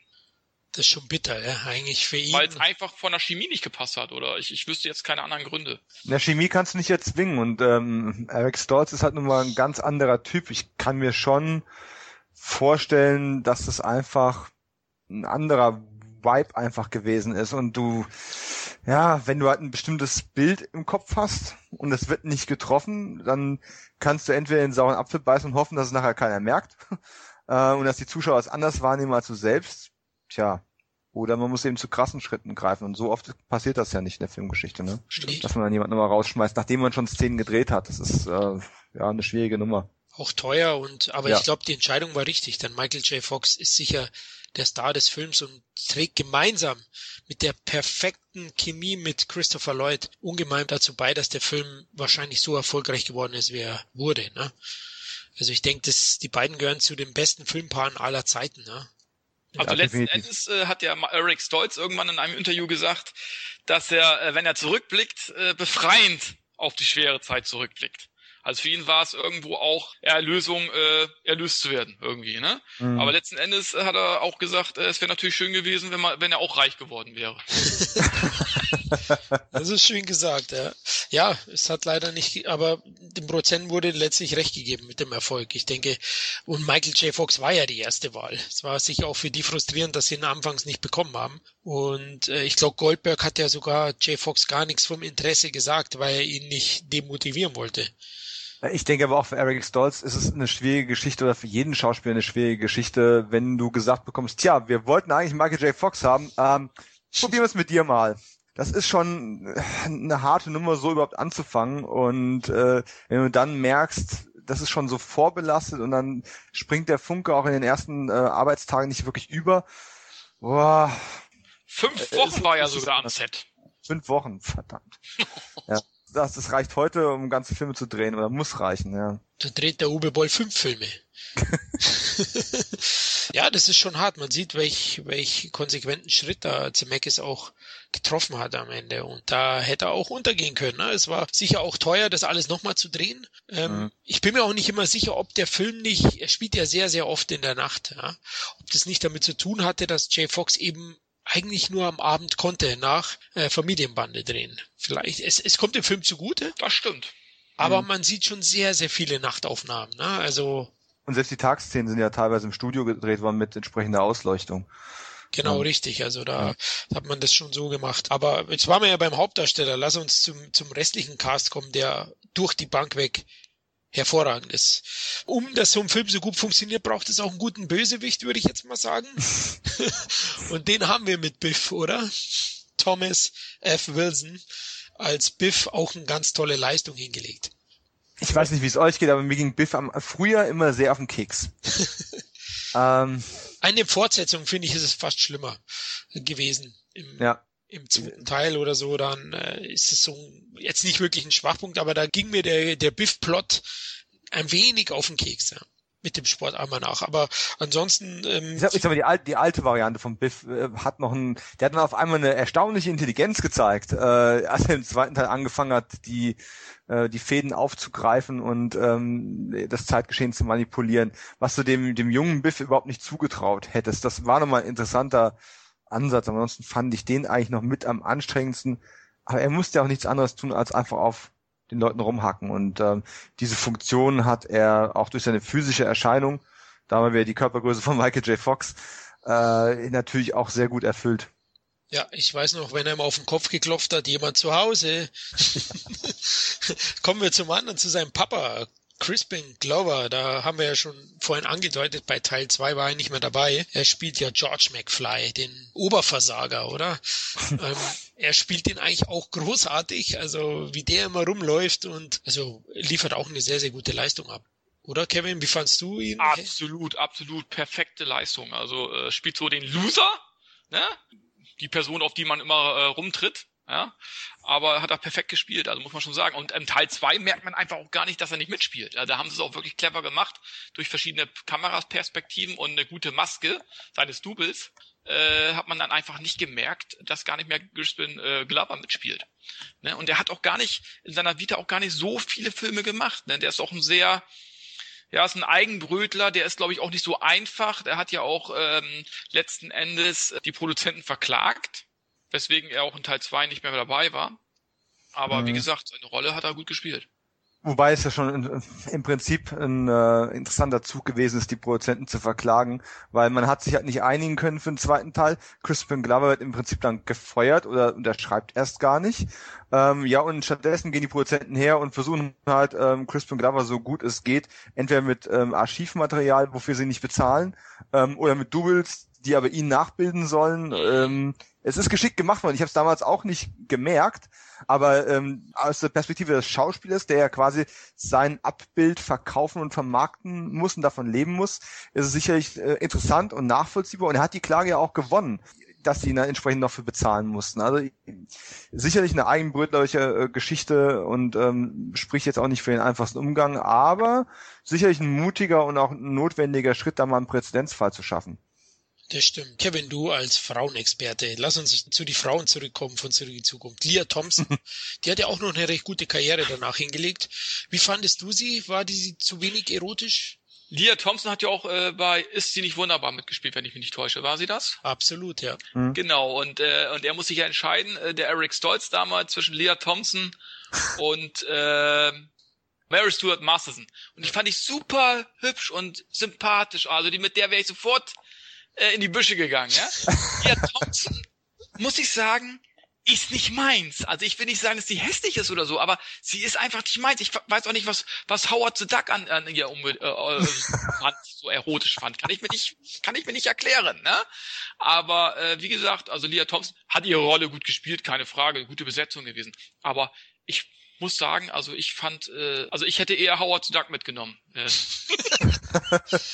oh ja, also fast ein bisschen gemein. Also ihre Rolle, wie du gesagt hast, spielt sie eigentlich top. Sie ist jetzt wirklich so, bei ihr bin ich mir auch nicht so sicher. Also sie ist jetzt nicht so die Sexbombe, aber die sollte sie ja eh letztlich nicht wirklich darstellen. Mein hübsch ist sie schon gewesen. Sie hat eine schöne Mähne immer gehabt und äh, hat auch eine ganz gute Karriere hingelegt danach, ist aber dann eigentlich völlig von der Bildfläche verschwunden in den 90ern. Oder hat sie noch mal, war sie noch tätig?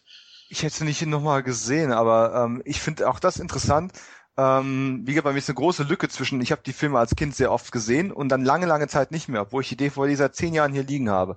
Und jetzt wieder im Kino zu sehen. Und es ist interessant zu sehen, wie sich das, die Wahrnehmung geändert hat. Ich habe es bei Biff schon gesagt, der hat mich früher unglaublich genervt, heute nehme ich ihn als Mittel zum Zweck wahr und kann ihn akzeptieren. Crispin Glover dasselbe Problem. Äh, ich fand das unglaublich überzogen und theatralisch, wie er teilweise aufgetreten ist als, als Jammerlappen.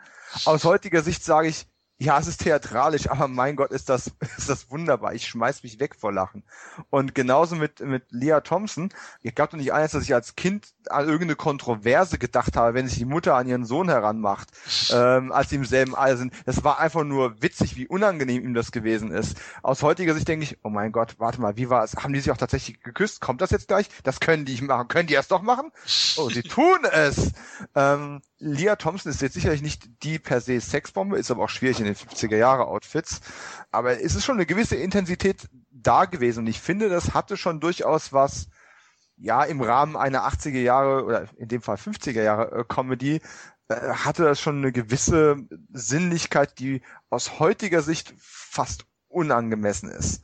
Ähm, ich fand das schon interessant. Okay, war sie dir zu offenherzig in der Rolle sozusagen? Sie ist ihm ja fast gleich an den. An sie den war notgeil. Ja. ja. Ja, ist so. Stimmt schon, ist schon Notgeil so. 50-Style. Also ja. definitiv. Ja, mein Gott, damals war es ein bisschen schwierig, ja. Aber gut. Aber äh, sie hat's gut gemacht. Sie, sie hat eine sehr, sehr gute Nymphomanin gespielt, kann man so sagen. ähm, lass uns zum nächsten kommen. Ich habe mir extra zum Schluss aufgehoben den Darsteller von Doc Brown. Christopher Lloyd, der wahrscheinlich genauso viel beigetragen hat wie Michael J. Fox zum Erfolg des Films. Er ist ja auch heute noch eine Kultfigur, ist ja jetzt 77 geworden dieses Jahr, also mhm. er ist schon sehr alt, wobei wenn man zurück in Zukunft sieht, denkt man, der müsste heute 120 sein. er wirkt ja da schon wie ein 60, 70-jähriger Kreis, aber dabei wurde er nur so alt geschminkt, ne? Mhm. Und äh, der Witz ist, er kam mir auch damals schon unglaublich alt vor. Ich meine, heute auf der Kinoleinwand und in, in der HD-Präsentation siehst du natürlich auch teilweise die Make-ups, das ist ein bisschen schade. Das hat man damals auf dem, auf dem kleinen Bildröhrenfernseher nicht so gesehen. Aber im Prinzip macht das Christopher Lloyd ja quasi zeitlos. Weil äh, jetzt sind wir hier 30 Jahre später, ja, er läuft ein bisschen patriger, wenn er bei Jimmy Kimmel im, äh, im, im Studio nochmal ähm, auftritt zu den 30 Jahre Feierlichkeiten ich habe ihn jetzt hier vor kurzem in Cincy 2 nochmal gesehen, äh, der kann immer noch unglaublich intensiv rüberkommen, trotz alledem. Und äh, gerade so in den 80ern hat er auch durchaus etliche Hits, die damals vielleicht alle gar nicht so erfolgreich waren, aber heute auch ihre Liebhaber haben, äh, wie im, im, Bakuro Banzai, nur mal als Beispiel. Oder eben natürlich jetzt für mich als alter Trekkie ähm, besonders interessant äh, als klingonischer Commander Krug in Star Trek 3 auf der Suche nach Mr. Spock. Ein echt fieser Kerl. Und ähm, das ist wahrscheinlich auch so die Performance, die ich nach Doc Brown von ihm am meisten äh, zu schätzen weiß und ähm, bis heute auch sehr, sehr mag. Er hat eine Menge gespielt. Er hat auch in einer Flug übers Kuckucksnest schon mitgespielt. In den 80ern war noch eine Rolle bekannt. Das Traumteam hieß die Komödie, glaube ich. Habt ihr die gesehen? Der war auch gut. Ja, ja, klar. Nee, sagt mir nix. Mit Michael Keaton, Peter Boyle. Oh. Ja, ja, also guter Film. Wirklich. Warte, ich, ich höre zu. Michael also Keaton, einer flog übers. Nest auf ein bisschen witzige Art, kann man schon fast hm. sagen. Ja, genau. Die brechen nachher auch aus, glaube ich, äh, aus, aus so einer, ja, aus so einer Anstalt. Ah, ja. warte doch, der habe ich mal auszugsweise im Fernsehen gesehen. Der Titel hat mir überhaupt nichts gesagt. Der war richtig gut, den hatte ich damals auch auf Video, ah. den würde ich mir sogar noch auf DVD wiederholen. Und natürlich auch ein prägender Auftritt und wahrscheinlich auch sein bester Film, Der Ritter aus dem All. Uh. Deep Cut. Sehr gut. Ja, oh. natürlich. Da hat er den Hauptdarsteller aber nicht an die Wand spielen können. Ne? Der naja, Hulk Hogan kannst du nicht an die Wand spielen. Das ist nicht möglich. Also der ist physisch wie auch schauspielerisch äh, jedem überlegen. Also das brauchst du auch noch nicht probieren. Aber als Doc Brown hat er wirklich Also der hat wirklich die Filme mindestens genauso geprägt wie Michael J. Fox. Mindestens. Entschuldigung, ich hänge noch bei der Ritter aus dem All. das, mir ist das gerade bewusst geworden. Die, die Kombination Hulk Hogan als Ritter aus dem All mit Christopher Lloyd als schließlicher Erdenbürger, das ist in ungefähr so wie eine Kinoversion von Alf. Nur dass Hulk Hogan quasi Alf ist und äh, Christopher Lloyd den, den Willy Tanner Part einnehmen muss. Das ist toll. Habe ich komplett verdrängt. Danke, Kevin. Richtig heftig, ja. Ja, also Christopher Lloyd große Leistung abgeliefert und er wird ja ähnlich verehrt wie Michael J. Fox. Also muss man auch sagen, sieht man ja auch mal bei den Fans. Er macht ja auch mittlerweile machen die beiden ziemlich viel Werbung, ja, mit ihren beiden Rollen. Also Toyota, glaube ich, hat da einige Werbespots produziert. Macht Sinn. Macht absolut Sinn und ist sicher auch ein Erfolg. Und ja, wenn wir von der heutigen Werbung reden, dann können wir auch kurz übers Product Placement bei dem Film sprechen, denn das ist gar nicht mal so dezent eingesetzt. Ist mir damals als Kind das erste Mal größer aufgefallen bei dem Film. Denn der Junge heißt ja Calvin Klein, der Michael J. Fox. In den 50er Jahren, ich kannte in den 80ern, ich habe mir ja in den Kino gesehen, in den 80ern kannte Calvin Klein die Unterhosen noch nicht, äh, wurden da thematisiert. Er hat auch immer eine Pepsi bestellt. Ist ja auch mhm. aufgefallen, ja. Also hatte ein Sony Walkman, glaube ich, wenn ich mich nicht irre, eingeschaltet. Das sind so Kleinigkeiten, die ich dann auch haben wollte. Ganz ehrlich, genauso die Nike-Schuhe. Die hatte er auch schon im ersten Teil an. Sicher nicht die schönen modernen vom Teil 2, aber hm. also man sieht schon, der DeLorean, ganz klar. Also ja, Kritiker könnten sagen, das wäre ein bisschen negativ. Ich finde es jetzt zwar nicht so, aber es ist mir aufgefallen. Also Product Placement wird da schon etwas größer geschrieben. Ja, die mussten die Filme ja auch irgendwie produzieren. Ne? Also äh, die hatten das Geld ja nun auch nicht in Mengen. Hm. Und jeder, äh, der irgendwie Geld gibt, ob das jetzt irgendwelche Firmen sind, oder Konzerne, die wollen natürlich ihr Produkt so gut wie möglich präsentiert bekommen. Und in Teil 2 wurde das ja noch äh, perfektioniert. Ich finde es aber auch äh, in dem Fall sehr gelungen. Ich, es ist mir als Kind nicht aufgefallen und ich wollte danach auch nicht Pepsi trinken. Also entweder bin ich da unempfänglich oder ähm, einfach damals zu doof dafür gewesen. Aber es ist ja schon so, dass sie sich Sachen ausgesucht haben, die sie in die Story integrieren können. Und ähm, es ist von daher, es ist sehr offensichtlich, weil man es in die Story integriert hat, aber in dem Augenblick, wo man es zu einem Story-Bestandteil macht, wie auch die Toyotas zum Beispiel, äh, da in dem Augenblick fügt es sich ja doch halbwegs organisch rein und wirkt nicht wie so ein Fremdkörper. Ich glaube, es ist jetzt einfach, es wäre aufdringlicher, wenn James Bond jetzt sagt, ich trinke nur Dom Perignon. Ausschließlich. Einfach weil er mir so gut schmeckt und ich bin nur James Bond, wenn ich Dom Perignon trinke. Das funktioniert auch. Ich meine, Bond ist ein anderer Franchise, der das ganz stark genutzt hat immer. Aber da wirkt dann doch, ist es dezenter, aber es wirkt trotzdem unpassender als jetzt zum Beispiel in Zurück in die Zukunft mit, mit der Pepsi. Sehe ich auch so. Absolut. Und ganz ehrlich, im normalen Leben, wenn du durch die Stadt rennst und du wirst einen Film drehen über jemanden, der im normalen Leben über die, durch die Stadt rennt und du siehst keine Werbung, keine Coca-Cola, keine Flying Pizza oder was ich was, ist das nicht unrealistischer als das? Bingo. Ja. Letzten Endes und die haben es auch wirklich, die, also es ist, es, es wird zwar wirklich sehr deutlich eingebaut irgendwo, aber für mich, wo ich ihn das erste Mal gesehen habe und auch später dann auch, war jetzt nicht aufdringlich, sondern eher, äh, ja, so ist das normale Leben letzten Endes, wo es bei James Bond schon etwas äh, aufdringlicher platziert wird, finde ich. Das stimmt und sie, sie haben sie auch klug eingebunden, vor allem in den 50er Jahren. Ne? Also unglaublich witzig integriert in die Story jetzt zum Beispiel, mhm. wenn, wenn seine Mutter nachschaut, wie er denn heißt, weil früher hat man ja den Namen in die Unterhosen eingenäht, dann ja. heißt er eben Calvin Klein oder auch wenn dann der Barkeeper sagt, was ist eine Pepsi, ne? was ist ein Light, äh, was eine Pepsi ohne Pepsi oder also in, der deutschen, in der deutschen Synchro war es für mich damals sehr verwirrend. Was meinst du, eine leichte Pepsi? Zumal ich mir gut vorstellen kann, äh, dass sie dann gesagt haben, oh, wir haben ja äh, Teil 2 und 3 haben sie ja back-to-back -back gedreht.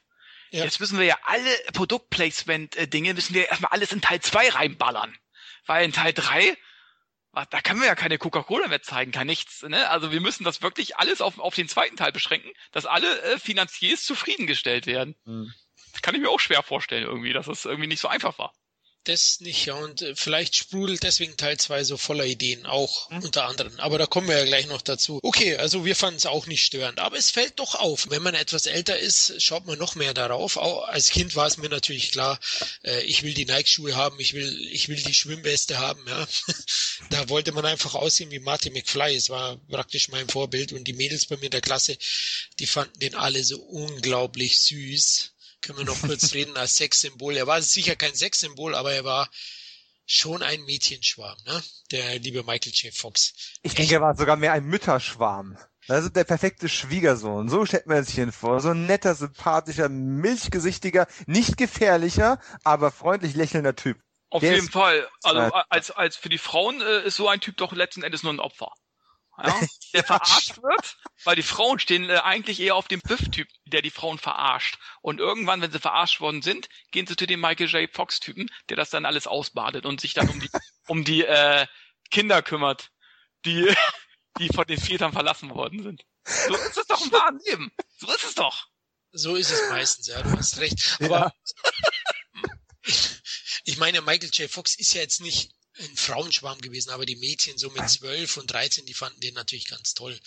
Weil er hat eben, wie du gesagt hast, diesen lieben, netten, ja, also, also Sex will ich vor der Ehe sowieso nicht. Also wir können ein bisschen ähm, Skateboard fahren zusammen, aber mehr auch ja, nicht. Mich fanden ja auch süß, die Mädels damals. Ja. Aber wir, die fanden mich süß, die wollten mir die Haare kämmen. Oder äh, wollten mit mir ins Bett gehen. Aber die wollten nicht mit mir ins Bett gehen, das wollten sie mit dem äh, Typen mit der Lederjacke. Ach du Arme. Friendzone. ja da hattest du es natürlich auch schwer, ne? Also mit Kevin dann, mit dem Namen noch, wo dann auch der Kevin rauskam. Ja. Der war ja auch wirklich süß. Ach, du armer Kerl, du. Ne? Ja, Aber du warst, du warst immer gut frisiert. Auf jeden Fall. Hattest du auch Zöpfe? Nee. Nee, aber ich hatte immer lange Haare meistens. Wobei, bitte, bitte sag mir, dass du den Spruch mal probiert hast. Hallo, mein Name ist Kevin und ich bin heute allein zu Hause. Nee, habe ich nicht. Ich habe eigentlich Verdammt. immer den Spruch, den Spruch, äh, äh, ein Pferd, was ich nicht reiten kann, fütter ich auch nicht. Uiuiuiui. Ui, ui.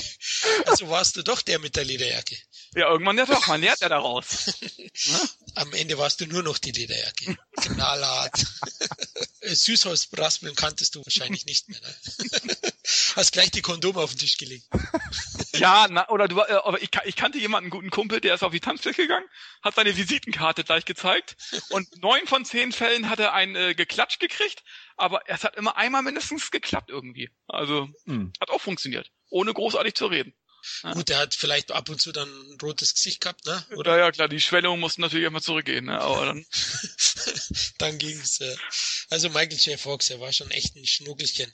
Lass uns kurz zur Musik kommen, die ja auch Dom vorhin erwähnt hat, fantastischer Soundtrack, so eingänglich und man summt es immer noch mit, das bleibt einem im Ohr. Dazu gab's ja auch noch einen richtigen Popsong, den jeder auch heute noch mit Zurück in Zukunft verbindet.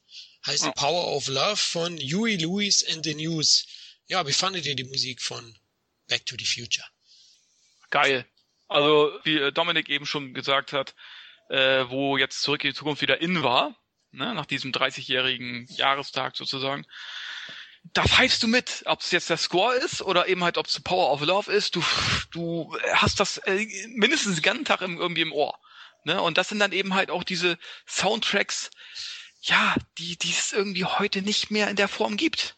Ne? Da gibt es so mhm. viele schöne Soundtracks, gerade in den 80er Jahren, die du heute immer noch, äh, die du immer heute noch in den CD-Player schiebst oder was auch immer. Das fällt mir heute eben Produktion nicht mehr in der Art auf. Das stimmt. Vor allem letztens habe ich im Radio Ghostbusters gehört, nach langer mhm. Zeit wieder. Auch ein absolut geiler Song. Ja? ja? Und du bist sofort drin, ich hatte Bock, den Film zu schauen. Ja? Mhm. Also das, das gibt's heutzutage nicht. Ich meine, äh, natürlich war das LD Golding Lied ein Hit für Fifty Shades of Grey, aber ich verbinde nicht wirklich Fifty Shades of Grey damit. Ja, also. Nee. Also ich muss auch sagen, äh, ich bin nicht der größte Fan von äh, The Power of Love, also dem, dem Song. Aber dafür ist der Alan Silvestri Song, äh, das oder Score noch viel, viel besser. Und äh, diese Wirkung, die, die Kevin eben angesprochen hat, ähm, wenn ihr euch mal in den Star Wars Trailer, der jetzt jüngst rausgekommen ist, mhm. die meisten Leute reagieren, kriegen erst dann die Gänsehaut, wenn simultan der Millennium Falcon ins Bild rast und dann dieses Star Wars Thema wieder richtig äh, anklingt im Hintergrund und sie über und die du pfeifst es den ganzen Tag. Ja, und das läuft sofort wieder, es, bringt alles wieder zurück und es wird eben durch diese Kombination vom richtigen Bild und der richtigen Musik zum richtigen Zeitpunkt gebracht und nicht vorher schon, obwohl vorher auch schon tolle Bilder in dem Trailer drin sind. Aber erst wenn das Star Wars Thema von John Williams wiederkommt, ah, geht's richtig los. Und ähm, Power of Love ist ein super Song für diesen Film. Aber für mich ist tatsächlich die Melodie von Alan Silvestri das, was ähm, auch das Thema ist, was sich ja durch alle drei Teile dieser, ähm, dieser Trilogie durchzieht. Und äh, ja, so schockierend es auch ist, also die ganze Zeit werden wir hier reden, das läuft die ganze Zeit in meinem Kopf in Endlosschleife. So ist es gerade wieder drin. Ja, Musik wird oft unterschätzt auch von den Leuten, wie wichtig für einen Film, dass er funktioniert. Unglaublich wichtig, ja. Also verstärkte Bilder, Musik kann so viel mehr rausholen. Gebe ich dir auch recht. Star Wars mit dem falschen Soundtrack. Ich bin mir nicht sicher, ob er wirklich funktioniert hätte. Wenn, ja. wenn Luke den Monden entlang schaut im ersten Teil und dann kommt diese Melodie, unglaublich, was das für Gefühle erzeugt beim Zuschauer. Ja. Also, in, ein, in einem im Grunde ja relativ, wenn man es mal so nehmen möchte, banalen Märchen-Science-Fiction-Film, wenn du so willst. Ja. Aber die Summe der Teile macht das einem so viel größer. Und die Musik hat einen ganz großen Anteil daran. Und äh, ich meine, der weiße Hai ist auch vor allem gruselig wegen dem Thema, äh, also wegen der Musik und nicht zwingend, weil man am Ende mal für fünf Minuten einen Roboterhai sieht. Ähm, das ist äh, eine unglaublich große Wirkung, die da die Musik einfach auf das, auf das Publikum auswirkt. Ja. Und jetzt stell dir mal vor, nichts gegen Hans Zimmer, aber stell dir mal vor, dieses Einheitsgedudel von ihm würde jetzt für einen neuen Star Wars Film kommen. Nee. Absolut, das stimmt. Also würden mir auch die Fußnägel hochziehen. ähm, wie findet ihr den Film von, von den Effekten her gealtert? Findet ihr, er hat Staub angesetzt oder man kann ihn immer noch so ins Kino bringen? Nö, finde ich schon. Also auch den zweiten Teil und so weiter. Also die Effekte, klar, sind die anders als heute, irgendwie nicht so von den Linien her, vielleicht nicht so fein. Mhm. Aber ich finde schon, also wenn ich so manche heut, äh, heutigen Produktionen ansehe, ich sage jetzt mal Terminator Genesis, ja, die Hubschrauber-Szene, ja. Hm. Ganz ehrlich, finde ich schlechter als äh, so manche Flugszene äh, von äh, Zurück in die Zukunft 2, wo sie mit dem Auto durch die Stadt fliegen. Ganz ehrlich.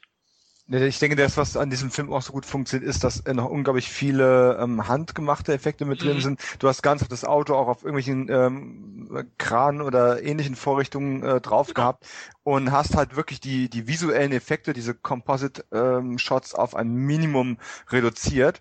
Und wenn du dir mal frühe ähm, Animationsszenen von der CGI anschaust oder auch welche, die nur fünf bis zehn Jahre alt sind, die sind meistens schlechter gealtert als diese tatsächlich physischen äh, Effekte oder diese Composite Shots. Und von daher, ähm, klar siehst du hier und da einen Effekt. Äh, meine Freundin hat auch gesagt, ja, der, der Bit sieht aber sehr fake aus. Ja, mein Gott, aber wenn das das einzige Problem ist, das nimmt dir nicht die Magie dieses Films. Ist genau meine Meinung, ja. Und du siehst ja auch, wie viele Leute ins Kino geströmt sind an dem Tag. Ja. Ne, sie lieben den Film, aber auch, äh, wenn er jetzt ganz beschissen gealtert wäre, ja, der könnte noch so kultig sein irgendwo. Also ich sag mal so, für das Ding aus dem Sumpf würde keiner ins Kino gehen. Sag ich dir so. ja? Selbst wenn der kultig ist. Das stimmt, ja. Also der Film ist es nicht wert, ja. das Ding aus dem Sumpf. Ich finde es halt nur ein bisschen schade, und das habe ich vorhin schon äh, mal ähm, fallen lassen, dass die das Make-up ist gut. Das ist ein, ein sehr, sehr gutes Make-up. Aber in Blu-ray-Qualität oder aufgeblasen auf Leinwandgröße siehst du halt vor allem in den Halspartien und äh, manche ähm, Make-up-Ränder siehst du dann schon bei diesen Alters-Make-ups, was dir früher im Fernsehen nicht mal ansatzweise aufgefallen ist. Das ist ein bisschen schade, aber ja, auch da muss ich sagen, da kann man auch milde drüber hinwegsehen. Es tut jetzt auch nicht so weh gab noch nicht so viele Filme davor, die die Popkultur so zitieren wie auch Zurück in Zukunft. Ne? Es gibt ja die Szene, wo er seinem Vater praktisch äh, manipulieren möchte, dass er endlich äh, seinen Arsch hochkriegt und die Lorraine irgendwo einlädt die zukünftige Ehefrau Martys Mutter. Ähm, dazu zieht er ja einen Strahlenanzug an, ähnlich wie Walter White schaut er aus. ähm, und legt eine Van Halen Kassette ein. Wisst ihr noch, wie er sich vorstellt, seinem Vater? Darth Vader von, vom Planeten Vulkan. Also das ist, das, das, da rollen sich, ich meine, das ist eine tolle Referenz, aber da rollen sich mir als Sci-Fi-Fan wirklich Fuß- und Fingernägel und Rückenhaare und alles auf, was ich nur aufrollen kann. Ah, das ist so. So toll. Aber, aber nee. man muss schon sagen, der Vater von Michael J. Fox, also Christian Glover, ist ein Nerd. Also er könnte auch ja. bei Big Bang Theory mitspielen. Stimmt, ja. er, er, liest ja Sci-Fi-Romane, ne? Und Richtig. schreibt auch. Mhm. Genau, er wird ja dann erfolgreicher Buchautor mhm. in der Zukunft, später dann. Ja, genau, stimmt. Also, man war hier weit voraus. Dom, du hast es nur nicht verstanden. Ja, es, ist, es hat einfach zwei Sachen zusammengeschmissen, die für mich nicht gut funktioniert haben. Ja, das ist wahrscheinlich wirklich ein Fanproblem. Ähm, das ist aber eine nette Kuriosität. Äh, ich finde es allerdings noch viel schockierender, dass tatsächlich damals einer der Produzenten auf die Idee kam, ähm, das zum Anlass zu nehmen und zurück in die Zukunft den Titel zu ändern. Ähm, ich überlege gerade, wie er tatsächlich dann heißen sollte. Ich, ich meine ähm, Spaceman from Pluto basierend auf dieser Szene, wie er sich da vorstellt, weil man dachte, das wäre ein kommerzieller Titel als Zurück in die Zukunft. Also man stellt sich mal vor, das würde heute noch so heißen, das ist äh, ein Albtraum. Never, also Back to the Future, was für ein Titel, also ja. ganz klar, also der auch Fragen aufwirft, ne? wenn man den Titel erstmal nur liest, ja, um was geht's denn da? Äh, zurück in die Zukunft? Hä? Mhm. Weiß ich auch noch, habe ich dann gelesen. Boah, klingt interessant. Auf jeden Fall ist der Film für mich auch die perfekte Mischung aus Humor, Spannung und Emotionalität. Also der trifft eigentlich alles, ja. Der bedient alle Gefühle im Menschen und ist für mich eigentlich die beste Science-Fiction-Komödie aller Zeiten. Teil 1. Ist für mich, habe ich ja schon gesagt, ein Meisterwerk. Besser und aufregender kann, glaube ich, Blockbuster-Kino gar nicht sein und sollten sich heutzutage viele auch mal zum Vorbild nehmen. Aber mir ist auch klar, dass man solche Filme nicht in Massen produzieren kann. Das sind natürlich Ausnahmewerke, oder? Seht ihr? Emblem konnte es damals. Wenn du mal überlegst, wie viele Produktionen dieses, dieses ähm, Feeling damals gehabt haben, die ähm, Abenteuer, also Jugendkompat oder familienkompatibles Abenteuer äh, in irgendeiner Form mal mit Sci-Fi, mal ohne Sci-Fi, mit Humor und allem verbunden haben. Diese Mischung die auch düstere Elemente beinhalten kann. Siehe Erschießung von Doc Brown, solche Geschichten. Oder auch die Goonies sind ja nun wirklich nicht gerade harmlos. Vor allem aus heutiger Sicht. So Filme machst du heute nicht mehr, außer vielleicht J.J. Abrams mit seinem Super 8, wo er versucht hat, das mal aufleben zu lassen. Aber damals gab es unglaublich viel. Und das finde ich ein bisschen schade, dass diese Kultur so eine Art Film zu machen, vom, vom Feeling her, dass das so ein bisschen in Vergessenheit geraten ist, dass die Leute das tatsächlich verlernt haben. Äh, dass es mehrfach möglich ist, hat haben eigentlich gerade vor allem die 80er und, und, und die frühen 90er noch gezeigt. Da triffst du einen wunden Punkt, genau meine Meinung. Bei dir, Kevin, solche Filme gibt es leider nicht mehr.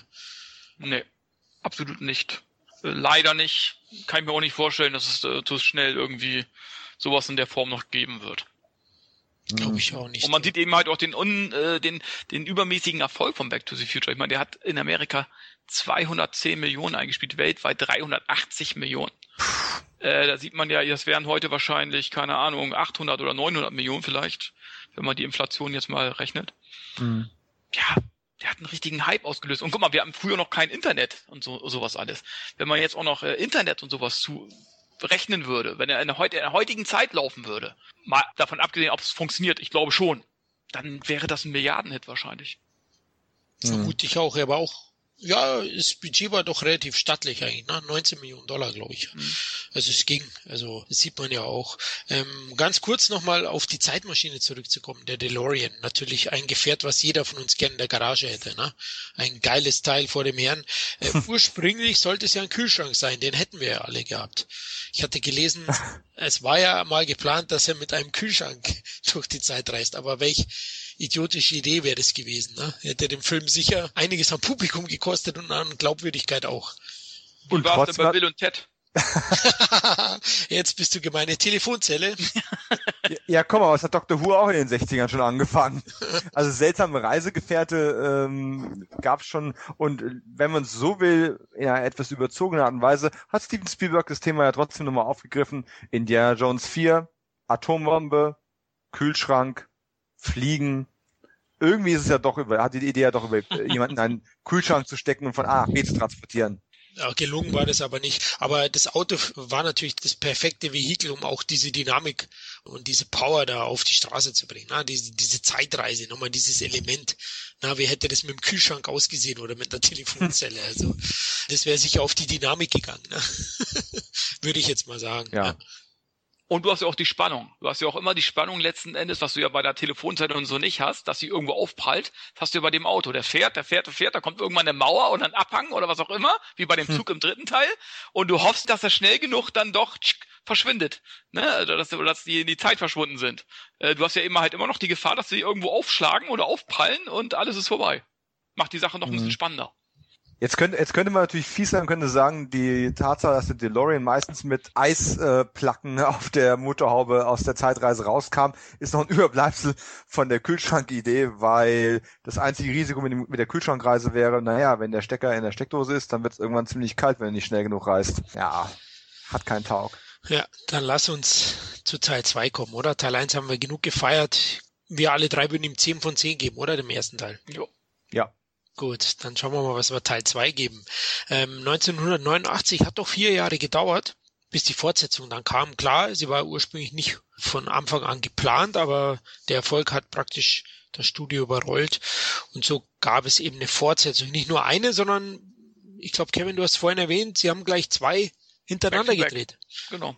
Genau, um War ja auch als einer geplant, der dann ähnlich wie Kill Bill Volume 1 und 2 dann einfach aufgesplittet wurden. Wobei ich mich tatsächlich im Rückblick frage, wie beide zusammen, dasselbe Frage stelle ich auch bei Kill Bill, wie beide zusammen ausgesehen hätten, weil ja doch hm, ziemlich weit auseinanderdriften von der von der Stilistik her.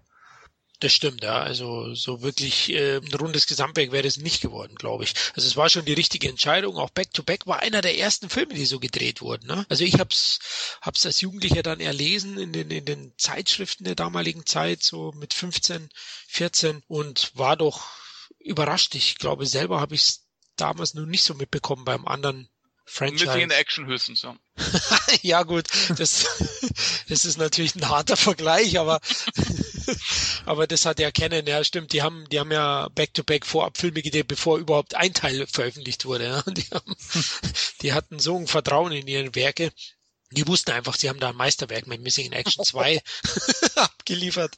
Da machen wir gleich noch einen dazu. Ähm, Zurück in Zukunft 2 kam eben vier Jahre später und das Budget war recht hoch. Also beide zusammen, Teil 2 und 3 haben 80 Millionen Dollar gekostet, also je 40 Millionen angeblich jeder Teil. Also es war schon ein sehr hohes Budget. Klar, das Risiko war minimal, man wusste, man landet einen Welthit. Ähm, Zurück in Zukunft 2 ähm, setzt ja den ersten Teil eben in der Zukunft fort, schließt also direkt am ersten an. Was auch so toll ist, man ist sofort wieder drin. Ich fange gleich mal beim Einspiel an. Das war doch dann deutlich niedriger, vor allem in den USA, als bei Teil 1. Und ich finde das schon beachtlich, vor allem da Teil 2 ja doch qualitativ sehr, sehr gut ist. Aber mit 118 Millionen Dollar Einspiel zu den 210 des ersten Teils, ja, da hat man gerade mal so 50, 60 Prozent erreicht. Ähm, kam vielleicht Teil 2 zu spät?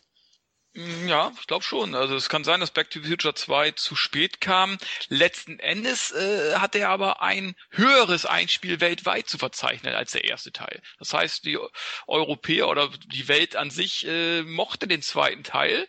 Da war der erste Teil vielleicht auch noch vielleicht ein bisschen aktueller.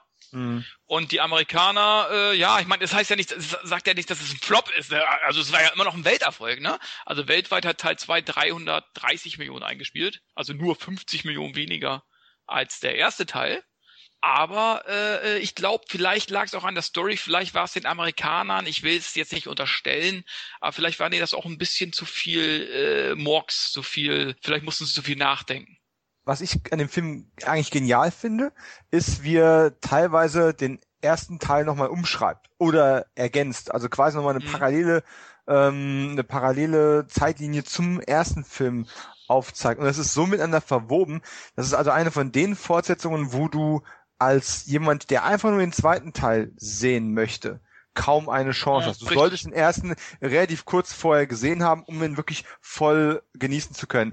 Wir haben ja jetzt hier über ähm, im Rahmen von Wes Craven auch über Scream gesprochen, wo du Kevin noch gesagt hast, naja, den zweiten Teil ähm, äh, man sollte den ersten schon gesehen haben, um den zweiten voll genießen zu können. Ich sag mal, selbst den könnte man sich noch am ehesten herleiten, ohne den ersten gesehen zu haben. Bei Zug in die Zukunft funktioniert das gar nicht. Äh, also auch bei Terminator 2 oder sowas, also wenn wir auf die großen klassischen Fortsetzungen gehen, die jeder irgendwie mag, ähm, Der würde auch so funktionieren, ja. der würde auch so funktionieren, weil du kriegst hier und da genug Informationen, um dir zusammenzureimen, was im ersten Teil passiert ist und dann ist alles gut. Bei Zurück in die Zukunft sehe ich nicht, dass du da groß Spaß an dem Film hast, wenn du den ersten nicht wirklich sehr präsent hast.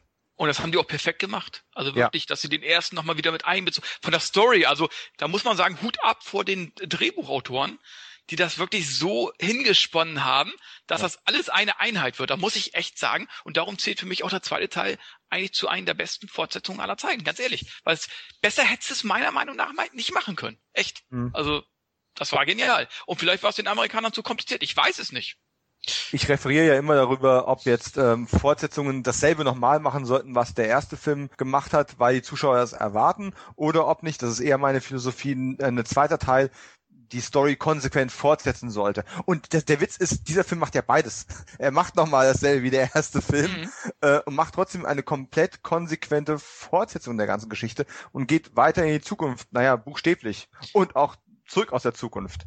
Also äh, es ist schon. Und nochmal eine komplett clever. veränderte Gegenwart, auch nochmal wieder in den ja. 80ern letzten Endes, ja. die ja komplett äh, verändert worden ist. Also das war, muss ich sagen, die haben letzten Endes drei Zeitebenen wieder komplett verändert dargestellt. Also Hut ab. Genau, das, das macht den Film vielleicht auch äh, anfänglich beim ersten Mal, also es ist schwieriger zum Sichten für viele, also verzwickter, ne? Diese, diese, es gibt ja deutlich mehr Zeitsprünge, wie du es gerade gesagt hast. Es verändert sich auch immer wieder was, was an sich eine geniale Idee ist und man macht auch nicht wirklich viel Fehler von Seiten der Drehbuchschreiber und vom Regisseur. Ich finde das auch, vor allem bei einer Mehrfachsichtung, merkst du erst, was da für unglaublich Raffinesse drin steckt. Also das, mhm. das machen die wirklich so gut. Und klar gibt es einen oder anderen kleinen Logikpatzer, zum Beispiel, wo der alte Biff, glaube ich, den neuen kurz mal trifft, oder? Kann das so sein? Irgendwas war da, glaube ich, das hieß ja, es darf nicht so sein. Also es gibt da, gibt da so, so ein, zwei Sachen, die vielleicht äh, nicht 100% passen, aber auch ich sehe ihn als einen mit Abstand besten Fortsetzung. Ja, aber gebe euch beiden auch recht, ohne den ersten Teil hast du hier überhaupt keine Chance, den zweiten zu sehen. Du wirst sozusagen nur Bahnhof verstehen. Zeitreisebahnhof. Ja, ja, weil was bei mir noch dazu kommt, was ich jetzt heute erst merke, ist, er hat ein bisschen ein strukturelles Problem. Ähm, weswegen ich, ich liebe den Film und ich finde ihn auch fast so gut wie den ersten Teil. Es ist eine der besten Fortsetzungen, die es gibt. Aber er hat, er braucht ziemlich lange, um seinen eigenen Fluss zu finden, weil am Anfang ist, wir machen nochmal einen Rücksprung äh, in den ersten Film. Ja? Wir, wir präsentieren nochmal eine leicht neu gedrehte Version vom Ende des ersten Teils, ähm, steigen dann in die Zukunft ein. Ähm, der Film hat insgesamt weniger Humor, mehr, weniger Leichtigkeit. Der Film sprüht zwar nur so vor Ideenreichtum, noch mehr als der erste Film eigentlich und nimmt einen mit auf eine total verrückte Reise, aber er hat nicht mehr diese humorvolle Leichtigkeit wie der erste Film, oder zumindest weniger als der erste Film. Klar sind da immer noch Jokes drin und dann kommen so Sachen wie die, wie, äh, die Skateboard-Sequenzen sowas, die auch lustig sind und so. Aber es hat insgesamt einfach wirklich ein bisschen mehr Schwere bekommen was ich als, eigentlich als gut empfinde, aber was tatsächlich eine tonale Abweichung zum ersten ist. Und im dritten geht man gerade den Schritt wieder zurück, ähm, nicht nur nach 1885, sondern eben auch wieder hin zu mehr Leichtigkeit, Humor und einer etwas geradlinigeren, einfacher strukturierten Story. Das stimmt, also das ist auch auffällig, finde ich, mit dem Humor. Also ja, ganz klar tritt der Humor hier kürzer bei Teil 2 macht ihn nicht viel schlechter, also er ist für mich schon etwas schwächer als Teil 1. Für mich ist Teil 1 der perfekte Film, Teil 2 ist aber eine sehr, sehr gute Fortsetzung. Ich hätte schon auch fast neun von zehn gegeben, ja, die ich mir unglaublich ja. gerne anschaue. Würde ich geben, ja klar. Genau, also da sind wir uns, glaube ich, auch einig. Ähm, er weist ja auch herrliche Referenzen auf, zum Beispiel eben Jarves 19, äh, hm. Kaffee der 80er kommt ja vor, da läuft übrigens auf manchen Bildschirmen dann Familienbande. Also, wenn man da mal genau drauf achtet. Ehrlich? Ja, läuft. Ja, aber siehst du mal, ich habe Familienball doch gesehen. Ich wusste es nur nicht. ja, läuft im Hintergrund auf dem Bildschirm. Cool. Also auf solche Sachen, ja, auf solche Sachen passen, passen sie schon auf. Dann natürlich die tollen Future-Gimmicks, ja, die es hier gibt, eben diese selbstbindenden Nike-Schuhe, ne, das Hoverboard, äh, die Jacke, die sich selbst trocknet, also was es da alles gibt. Wie hieß es, was, was machen die Jugendlichen, um cool zu sein? Ja, die Hosentaschen nach außen dran. Ne? ja, aber hat das wirklich irgendeiner außer Michael J. Fox gemacht? ich glaube nicht wirklich, ja. Da hast du recht. Also das ist alles wahnsinnig äh, einfallsreich und unglaublich unterhaltsam. Ähm, was mich eben gestört hat, habe ich vorhin schon erwähnt, ja, ist eine Kleinigkeit, aber dass eben die Darstellerin, seine Freundin des ersten Teils nicht mehr mitgespielt hat, sondern mit Elisabeth Schuh ausgetauscht wurde, hatte mich damals bei der Erstsichtung irgendwie ein bisschen irritiert. Hä, wer ist denn die da in der Jeansjacke mit der Perücke? Du hast gemerkt? Ja, ich hab's gemerkt, schon? weil ich die im ersten so schnucklig und toll fand. Ah. Ja, hast du mal gesehen, wie die jetzt aussieht? Ja, sch schlechter als Elizabeth Shue auch nicht, oder? Ach komm schon, Schuh sieht immer noch toll aus. Sieht immer noch gut aus. Ehrlich? Bitte Ich dich. liebe Elisabeth Schuh. Okay. Ich auch. Ach, jetzt habe ich die verwechselt mit, ach, hier, Schatz. die habe ich jetzt verwechselt mit Kirstie Alley, glaube ich, oder? Oh mein Gott. Elisabeth, also Elisabeth Schuh, ja. Also sie war so süß in Nacht der Abenteuer, ja. Also wer Nacht der Abenteuer noch nicht gesehen hat, guckt ihn euch an. Habe ich noch nicht Ja, sie ist gesehen. so schnucklig. Oh. Hast du ihn gesehen, Dominik? Nein. Oh, pff. Ein Relikt der 80er Jahre. Also das ist ein Feel-Good-Film der 80er Jahre, einer meiner Lieblings-80er Jahre Feel-Good-Filme. Also äh, Floria, du kennst ihn, ne? Ja, Babysitter Avengers. Und wie findest so. du den? Ich finde ihn auch sehr gut. Also er hat da unglaublichen 80er-Charme. Er hat auch so eine tolle Mischung aus, aus Humor. Ist Oh, sogar ja, ein bisschen gruselig, ein bisschen ab und zu. Also mit den Gangstern und so. Hat mich damals ein bisschen überrascht als, als junger Mensch. Aber er ist natürlich sehr, sehr, sehr gut. Keine Frage. Also als 80er-Fan müsste man den sowieso gesehen haben, Dom. Gucken Okay, wir okay. an. Vorgemerkt. Genau. Aber Elizabeth Schuh ist doch eigentlich, komm schon, die war jetzt in, in CSI mit dabei gewesen. Der, und die, ja, die, die, ich weiß nicht, wie alt die jetzt ist, aber ähm, Ende 40. Also ich glaube, äh, ist glaube ich jetzt Ja. 50 geworden. dann gehört die aber auf jeden Fall in den Club der, der wirklich gut aussehenden 50er Frauen. Absolut. Aber Also- nichtsdestotrotz hat es mich irritiert, Leute, und es ist einer dieser kleinen, ganz kleinen Minuspunkte in Teil 2, ja. auch wenn ihr mich jetzt hier prügelt. und ich mag sie eigentlich auch ganz gern. Ich fand sie in Karate Kid 1 auch ganz toll. Oh ah, ja. da war sie auch süß. Ja. Mm. Wobei ich immer Angst hatte, wenn sie, wenn sie Danny LaRusso umarmt, dass sie ihn zerquetscht, weil die haben ja von der Optik nicht so perfekt zusammen, also ich sage mal von der, von der Körperstatur nicht so gut zusammengepasst. Ja, aber das war ja bei Cocktail auch so. Ich meine, äh, Tom Cruise war ja auch einen halben Meter kleiner als sie. Und da hat sie ihn ja auch umarmt, da in, bei den Wasserfällen, wo sie den BH äh, öffnet. Stand da Oh. nicht auf einer Kiste? Also normal Wahrscheinlich, die haben jetzt das Wasser extra wahrscheinlich, das, das war wahrscheinlich nur äh, 10 Zentimeter tief. Bei ihm. Tom, Tom Cruise läuft über Wasser. Und, Vermutlich, wie ja. gesagt, Also da haben sie, haben sie sie ja leider doch von hinten gezeigt, ne? Okay. Aber was würde ich darum geben? Dieses Bild Sie einmal von hinten zu sehen. ja, von vorne zu sehen. Also in, in der Sicht von Tom Cruise. Ja. Ja, schade. Sie ist sicher eine der 80er-Ikonen als, als Ja. ja, Girlfriend-Darstellerin, ja. Also da war sie schon oft. Oder sie war ja auch äh, süß äh, hier mit dem Film von Val Kilmer. Wisst ihr, welchen ich meine? Nee, Diese Serienverfilmung, äh, so eine Art James Bond war das. Puh. Ah, du meinst The Saint? The Saint. Da war der auch, da war auch eine süße Liebes Liebesgeschichte Ja. so eingebaut. Ja. Oh, den Ja. habe ich gar nicht mehr im Kopf. Also Der da. ist gut. Die habe ich sogar im Kino geguckt. Und sie war doch in Piranha drin gewesen. Piranha 3D, Piranha. wo auch Christopher Lloyd mit dabei war. Polo Man. Oh. Also ist Piranha die 3 die Fortsetzung von Zurück in Zukunft 2. Also da spielen ja Auf zwei. jeden Fall 3D. 3D und Meeresbewohner. Also nicht Jaws 19, aber hey. Stimmt, also da gibt's einige Parallelen. Jeden Fall muss ich mal nochmal nachholen. Ich habe den zwar mal gesehen, aber irgendwie so nebenher so laufen lassen und nicht immer die Augen auf dem Bildschirm gehabt. Wa- Was ich bei der Gelegenheit noch empfehlen möchte, ist ähm, Hamlet 2 mit Elizabeth Shue als Elizabeth Shue. Ähm, es ist, also es ist nicht die Fortsetzung von Hamlet, es ist einfach nur ein Film, der Hamlet 2 heißt, an einer Highschool ähm, spielt, wo ein ähm, verhinderter Künstler versucht, eine Fortsetzung äh, zu Hamlet mit einer Klasse zu inszenieren. Und Elizabeth Shue kommt als Schauspielcoach dazu, die sich selbst spielt. Das ist also sehr, sehr witzig. Okay, werde ich mal googeln müssen, wo man sowas herbekommt. Ist der Film? Der ist auf DVD erschienen. Ah, okay.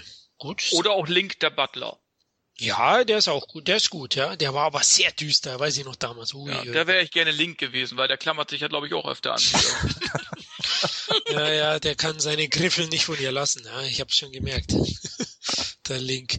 Ja gut, Teil 2, also aus unserer Sicht absolut sehenswert, schon allein wegen Elizabeth Shue. Ähm, ja, sie trägt hat, hat jemand außer mir noch so ein, so ein Flashback gehabt, wenn sie dann relativ gegen Ende, ähm, wo äh, Biff ihn noch verfolgt und in diesen Tunnel einfährt? Äh, ich weiß nicht, ob es außer mir noch Leute gibt, die äh, falsches Spiel mit Roger Rabbit gesehen haben. Und ich würde fast wetten, es ist derselbe Tunnel in fast derselben Einstellung, der auch in äh, falsches Spiel mit Roger Rabbit von Bob Zemeckis auch eine recht große ähm, äh, Rolle gespielt hat. Das hat mich, ich hatte jetzt hier im Kino voll den Flash deswegen. Ist mir natürlich als Kind auch nicht aufgefallen und Roger Rabbit habe ich ewig nicht mehr gesehen. Aber da gab es auch eine recht markante ähm, Szene. Und übrigens, Christopher Lloyd, unglaublich unheimlich in Falsches Spiel mit Roger Rabbit, ne, mit demselben Regisseur. Stimmt. Aber ich Also, glaube, äh, Florian, das war ja auch, glaube ich, nicht so geplant, dass sie, dass äh, Elizabeth Shue diese ehemalige Hauptdarstellerin oder ehemalige Freundin von Martin McFly ersetzt. Und darum haben sie es ja eigentlich auch logistisch clever gemacht. Sie äh, für, also ab- die, sie spielt ja nur am Anfang mit, dann wird sie unter Drogen gesetzt, oder sag ich jetzt mal. Roofies? Genau. Und dann wird sie erst am Ende wieder abgeholt. Ich denke mal, das hat auch logistische Ursachen gehabt. Richtig, ich glaube, die äh, ursprüngliche Freundin Darstellerin, der Mutter war erkrankt, irgendwie so habe ich es mitbekommen, die hat dann auch abgesagt kurzfristig zu Zurück in Zukunft 2. Und daher wurde dann Elizabeth Schuh äh, eingebaut. So habe ich zumindest mitbekommen. Ich habe es mir mal eher eher googelt, was da genau passiert ist, ja. Wo meine geliebte Darstellerin ist vom ersten Teil. Leider weiß ich ihren Namen nicht einmal, ne? Sie ist die unbekannte Schöne für mich. Gut, genau. In Teil 3 spielt sie auch wieder mit, dann die Elizabeth Shue. Lass uns zu Zurück in Zukunft 3 kommen, der ja dann doch nochmal deutlich eingebrochen ist vom Umsatz, zumindest in Deutschland. Ich habe ihn im Kino gesehen, 90, kam ja im Sommer, kam, glaube ich, so um die acht Monate nach Teil 2. Teil 2 lief Dezember 89. Zurück in Zukunft 3 wird allgemein als schwächster Teil der Reihe gesehen. Ich glaube, da können wir ihn leider auch nicht verteidigen. Ist auch für uns der schwächste Teil der Reihe. Aber ein gelungener Abschluss, glaube ich. Ähm, ganz kurz zum Einspiel in Deutschland hat er richtig federn lassen müssen. Teil 2 hat noch 3,3 Millionen Zuschauer gehabt. Teil 3 nur noch 1,8, glaube ich. Also Ja, der hat doch schon das eindeutig eingebrochen. Das, vielleicht liegt es auch am Western-Szenario, war ja in Deutschland nie so richtig toll beliebt. Es gibt Ausnahmen, ne? Äh, aber auch komischerweise in Amerika hat er so ein bisschen Federn gelassen, hat er nur noch in Anführungsstrichen 90 Millionen eingespielt, weltweit 240 Millionen oder 45 Millionen, also auch schon fast 100 Millionen weniger als der zweite Teil. Ja, vielleicht liegt's am, am Western-Szenario irgendwie, aber ich, andererseits kann ich, finde ich es auch unlogisch, weil wenn du den zweiten Teil gesehen hast und du siehst ja auch nach dem zweiten Teil hast du ja auch sofort die Werbung im Kino gesehen zum dritten Teil, so war es zumindest bei mir. Ja. Ne? Da kam gleich der Trailer zum dritten Teil. Dann will man eigentlich auch wissen, wie es weitergeht. Also das kann ich mir auch nicht so ganz erklären. Ich meine, das war ja immer noch ein Erfolg, aber es hat schon wieder äh, deutlich nachgelassen. Also ich kann es mir wirklich auch nur an dieser vielleicht an diesem Western-Szenario äh, festmachen. Ich weiß es nicht. Vielleicht auch in der Kombination damit, dass viel ähm, Publikum durch diese doch sehr verschachtelte Struktur von Mhm. Teil 2 vielleicht ein bisschen hat, okay, jetzt habe ich genug von diesem Zeitkreisekram. Wenn die mir jetzt in Teil 3 noch einen Western bringen und dann äh, noch fünf Varianten von Biff 10 äh, irgendwo da bringen, dann wird's mir langsam einfach too much. Ähm, dass das vielleicht in der Kombination ein bisschen abgeschreckt hat. Das vermute ich auch. Also ich glaube, auch waren sie es damals nicht gewohnt, dass es dann schon ein halbes Jahr später sozusagen wieder einen Teil gibt. Ne? Das war, Mhm. hat vielleicht auch ein paar Leute abgeschreckt. Ja, ähm, lasst uns jetzt damit in Ruhe, kann auch sein. Aber ich glaube im Nachhinein jetzt gibt es nur noch wenige, die über Teil 3 schimpfen. Natürlich hat er seine Schwächen, aber er schließt das Ganze schon recht rund ab. Und äh, zum Glück haben sie keinen halbgaren vierten nachgelegt. Also Ja. In Zukunft 3 macht das ganz gut liefert auch wieder äh, schöne Unterhaltung. Gut, der Liebesplot mit Doc Brown war noch nie so mein ganz großes, äh, das fand ich ein bisschen störend. Wie hieß sie? Mary, Mary Mhm. Steen Burschen, glaube ich, hieß die Darstellerin. Ja, die, die, die Stimbergen hat das ja, hat aber auch nicht viel zu tun gehabt. Ja, also das war wirklich nur dieses, ich himmel ihn von Anfang an einfach an und er himmelt sie von Anfang an wegen, ja, wegen was eigentlich? Weil, Ich, ja. weil Liebe auf den ersten Blick? Ich finde auch, dass, dass in diesem Teil äh, Jay Fox dann doch klar stärker ist als Christopher Lloyd ist für mich. Ja, ich fand dann seine Rolle auch mit dem Western-Spiel, wenn er die McFly dann wieder sieht, seine seine Vorfahren, es macht wieder unglaublich viel Spaß. Eastwood. Richtig, perfekt. auch fantastisch. Also hier finde ich wirklich, äh, das ist ein J. Fox, reiner J. Fox-Film. Ja, ich finde da eben, weil mich diese Liebelei, vielleicht war ich auch zu jung beim ersten Mal schauen, da hat mich das ein bisschen genervt. Ja, wie du sagst, das war auch nicht besonders ausgeklügelt dargestellt, sondern die haben sich einfach nur angeschmachtet von Anfang bis Ende und fertig und da wurde auch nicht viel erklärt. Das hat mir nicht gut gefallen, hat die Story ein bisschen vielleicht ausgebremst. Ich rede hier immer noch von einem für mich acht von zehn Punkte Film. Es ist Also- langweilig schon wieder die so zu sagen, aber ja, das sehe ich ganz genauso. Ja. Mhm. Und äh, das ist dann Jammern auf hohem Niveau, aber er schließt das Ganze gut ab. Gibt übrigens eine schöne Referenz an Zurück in Zukunft in dem ja, an sich, mir hat er ganz gut gefallen. Meine Kritik wurde stark verrissen. Äh, die Leute haben gesagt, wie kannst du den Film gut finden? A Million Ways to Die in the West. Ich fand den Trailer sehr witzig, aber ich habe ihn bis heute noch nicht gesehen, nach den ganzen Verrissen. Also ich habe ihm ja sieben von zehn gegeben, vielleicht war ich ein bisschen überschwänglich, aber ich würde ihm trotzdem mehr als fünf immer noch geben ja, ich mag halt auch diesen Humor. Der ist natürlich ähm, schon ein bisschen heftig teilweise und ähm, jede Porto. Oh, ich fand den auch witzig. Ja. Äh, bis zum Schluss, also wenn es da mit den fliegenden Kühen oder Schafen, was soll ich was war, hm. da fand ich dann, mm, und auch Liam Niesen tat mir irgendwie leid. äh, mit, mit, mit seiner äh, äh, Pusteblume im Arsch oder was das war. Also bitte, das, das war nicht würdig, ja. Aber sonst fand ich den Film, ja, man muss eben halt auch so ein bisschen dem Humor mögen, der auch äh, immer wieder irgendwie bei Seth MacFarlane unter die Gürtellinie geht, ja. Mhm. Äh, Ted zum Beispiel mochte ich da mehr. Der ging zwar auch unter die Gürtellinie, aber da hat, hattest du eben halt den Flash Gordon-Effekt, ja. Aber bei dem, also, also schlecht fand ich ihn nicht, ganz ehrlich. Also sechs, sechs bis sieben würde ich ihn auch geben. Super, danke Kevin für ja. die aufmunternden Worte, genau. Und da gibt's eben eine Zurück in Zukunft Referenz, einschließlich Doc mhm. Brown. Ja.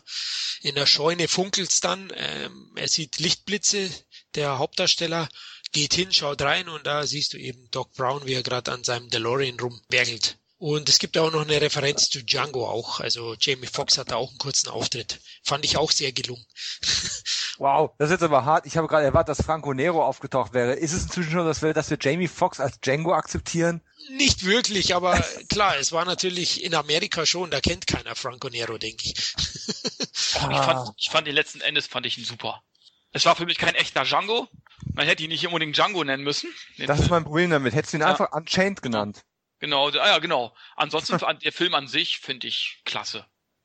Ja, der ist auch super bei Western kannst du, ja, kannst schon viel falsch machen, aber ähm, es gibt viele Western, die zu Unrecht viel zu unbekannt sind.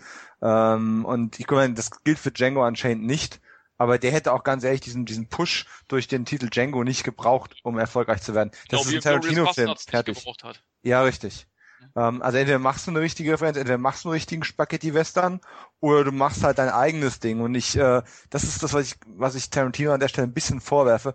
Ähm, er hat halt versucht, weiterhin sein Tarantino-Ding irgendwie durchzuziehen und ähm, irgendwie eine auch im Titel Referenz zu schaffen, die, die vollkommen unnötig gewesen wäre, weil sie auch eigentlich mit seinem Film nichts zu tun hat. Richtig. Oder in Glorious Bastards war es genauso. Das, ja. das einzige Störende an dem Film, den ich auch genial finde eigentlich, ist der Titel in Verbindung mit dem, was du dadurch ja. bedingt erwartest, nämlich einen, einen, einen Kriegsabenteuerfilm und nicht dieses, ja, die, die eigentliche Hauptstory mit dem Söldnerteam, das äh, Nazis töten soll, tritt ja eigentlich komplett in den Hintergrund. Das Richtig. ist ja nur Stoffage. Und das ist eigentlich ein bisschen Publikum an der Nase herumführen. So ein wenig, ja. Gut, ähm, Teil drei. wir sind jetzt wieder weiterhin im Wilden Westen zurückgekehrt und also wie gesagt, Teil 3 hat euch auch super gefallen. Die Effekte äh, schwächelt da eigentlich auch nicht, oder? Kann man alles lassen. Und äh, hat man genauso viel Spaß und man muss sowieso die Trilogie in einem sehen. Ich finde, letztlich kannst du ja natürlich eh nur den ersten für sich allein sehen. Und wenn du die anderen beiden zwei, die musst du eigentlich gemeinsam schauen, oder? Ja. Gut, Michael J. Fox wurde damit also zum Weltstar, wurde zum Jugendidol und ja, hat eine Menge andere Rollen bekommen.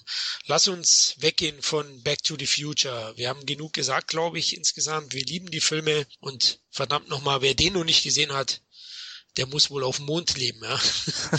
Warum hören solche Leute diesen Podcast gerade? Stimmt, zum Einschlafen vermutlich. Höchstwahrscheinlich. Genau, und ja, lass uns mal zurückspringen, zurück in die Vergangenheit. Äh, 1985, mit Zurück in Zukunft wurde ja Michael J. Fox zum Weltstar. Aber davor hat er einen kleineren Film gedreht gehabt, nämlich einen Gruselfilm. Und jetzt frage ich euch natürlich, äh, wenn ich von Teen Wolf rede, warum keiner von euch beim Best Craven Podcast diesen als den Film erwähnt hat, der wohl ihn am meisten verschreckt hat. Puh, weil ich ihn zum Glück in einem etwas erwachseneren Alter zum ersten Mal gesehen habe. Sonst wäre der definitiv auf der Liste gelandet. Aber vielleicht auch nur, weil es eine Komödie war, ne? ja, aber es war ja nicht mal witzig. Also übrigens, Überraschung, liebe Zuhörer, ich mag Teen Wolf nicht. Ist weder ist es ein guter Werwolf-Film, noch ist es ein, eine gute 80er Jahre Klamotte. Das Ding ist nicht nur unglaubwürdig. Das wäre der Sache ja noch geschmeichelt. Das ist, das ist, so gesehen ist es Science Fiction und Science Fiction ist realistischer. Diesen Basketball spielenden Werwolf, wer auf die Idee gekommen ist, der hat was auch immer vorher eingeschmissen, was ihm nicht bekommen ist.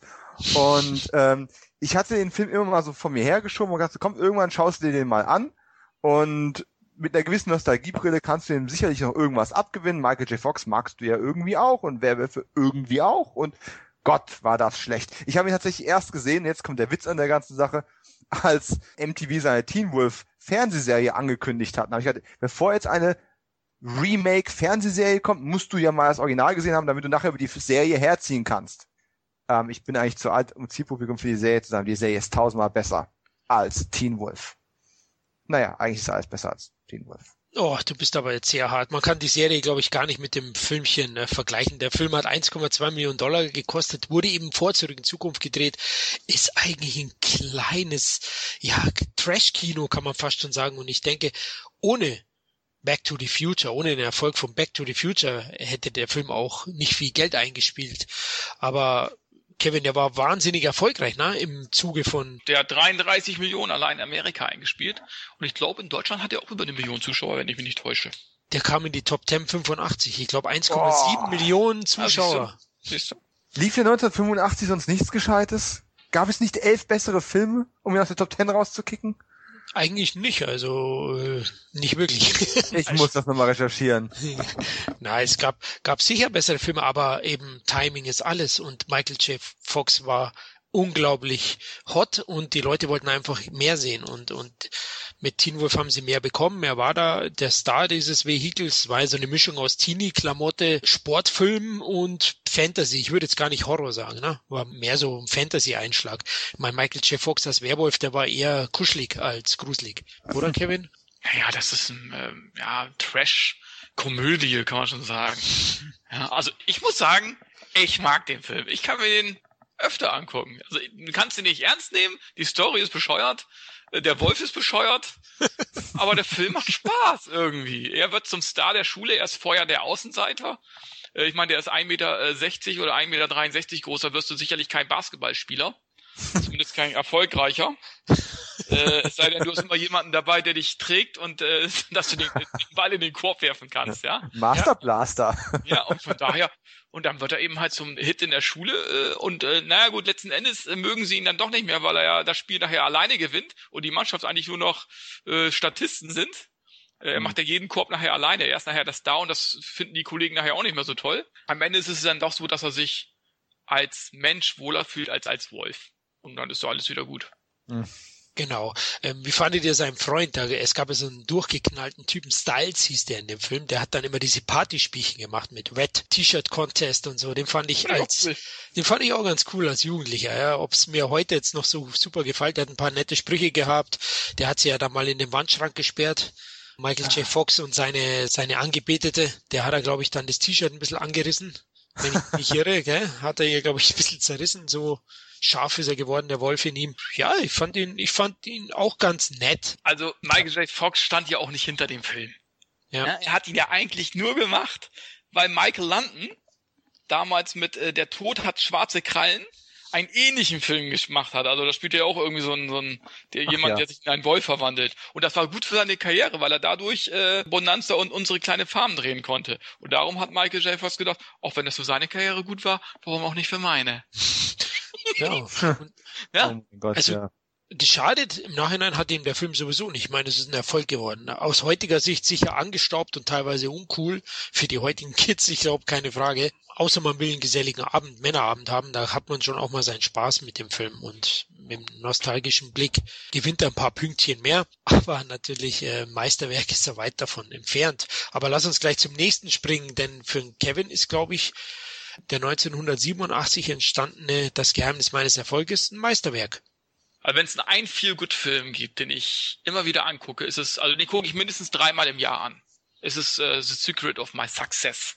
Weil du hast von ersten Moment an, wo der Film, wo das Universal-Zeichen erscheint, hast du 80er Jahre Feeling. Ja, du hast die Großstadt, die gezeigt wird. Du hast sofort diesen 80er Jahre Gefühl, hast du sofort in dir. Äh, du hast einen super geilen Soundtrack Also einer der Filme, der den geilsten Soundtrack irgendwie hat. Äh, tolle Besetzung. Dann hast du Helen Slater, äh, ehemals Supergirl, ja, Mhm. als Angebetete. Du hast den Soundtrack von Yellow, ja, der immer wieder gespielt wird. Zum Beispiel, ich sage nur die Szene im Auto, äh, wo er von seiner Tante verführt wird als Fahrer. Hm. Äh, also der Film macht einfach Spaß. Es ist ein Yuppie-Film oder sogenannte Yuppie-Film dieser Zeit.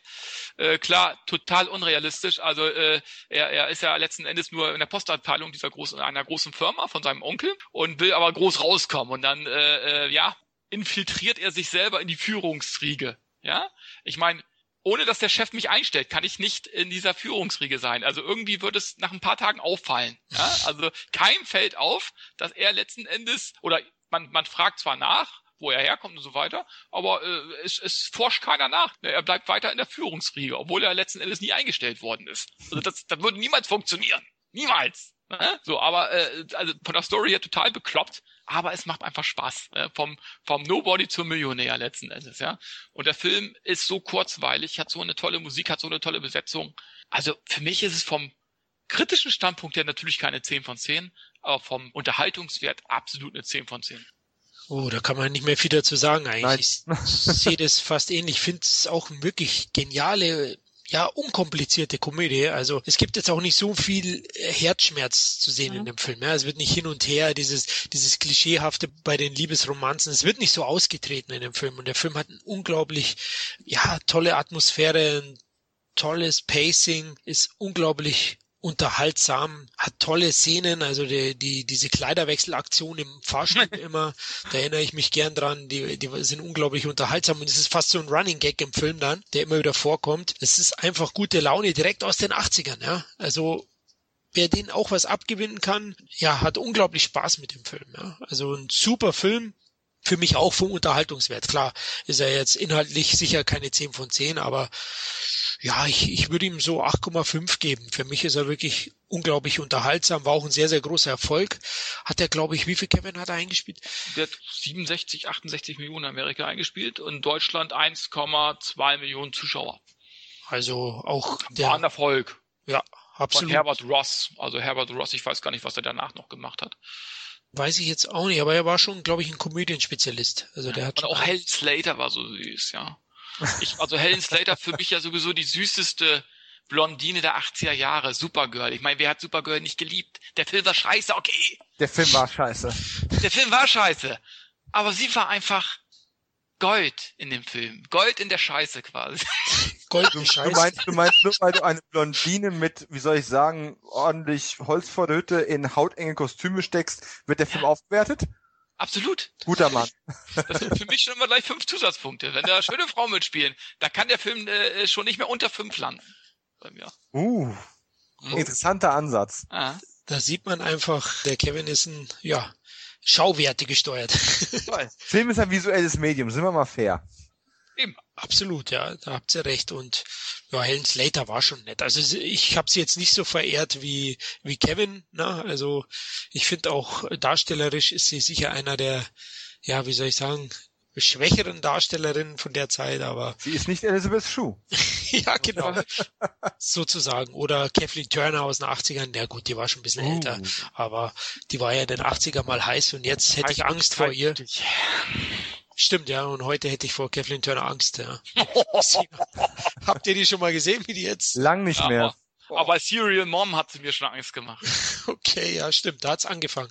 Aber mittlerweile kriegst du richtig Angst vor ihr. Ich habe da mal Bilder gesehen. Also der möchte ich nicht im Dunkeln begegnen. Ja gut, die ist aber auch inzwischen, wie soll ich sagen, Not?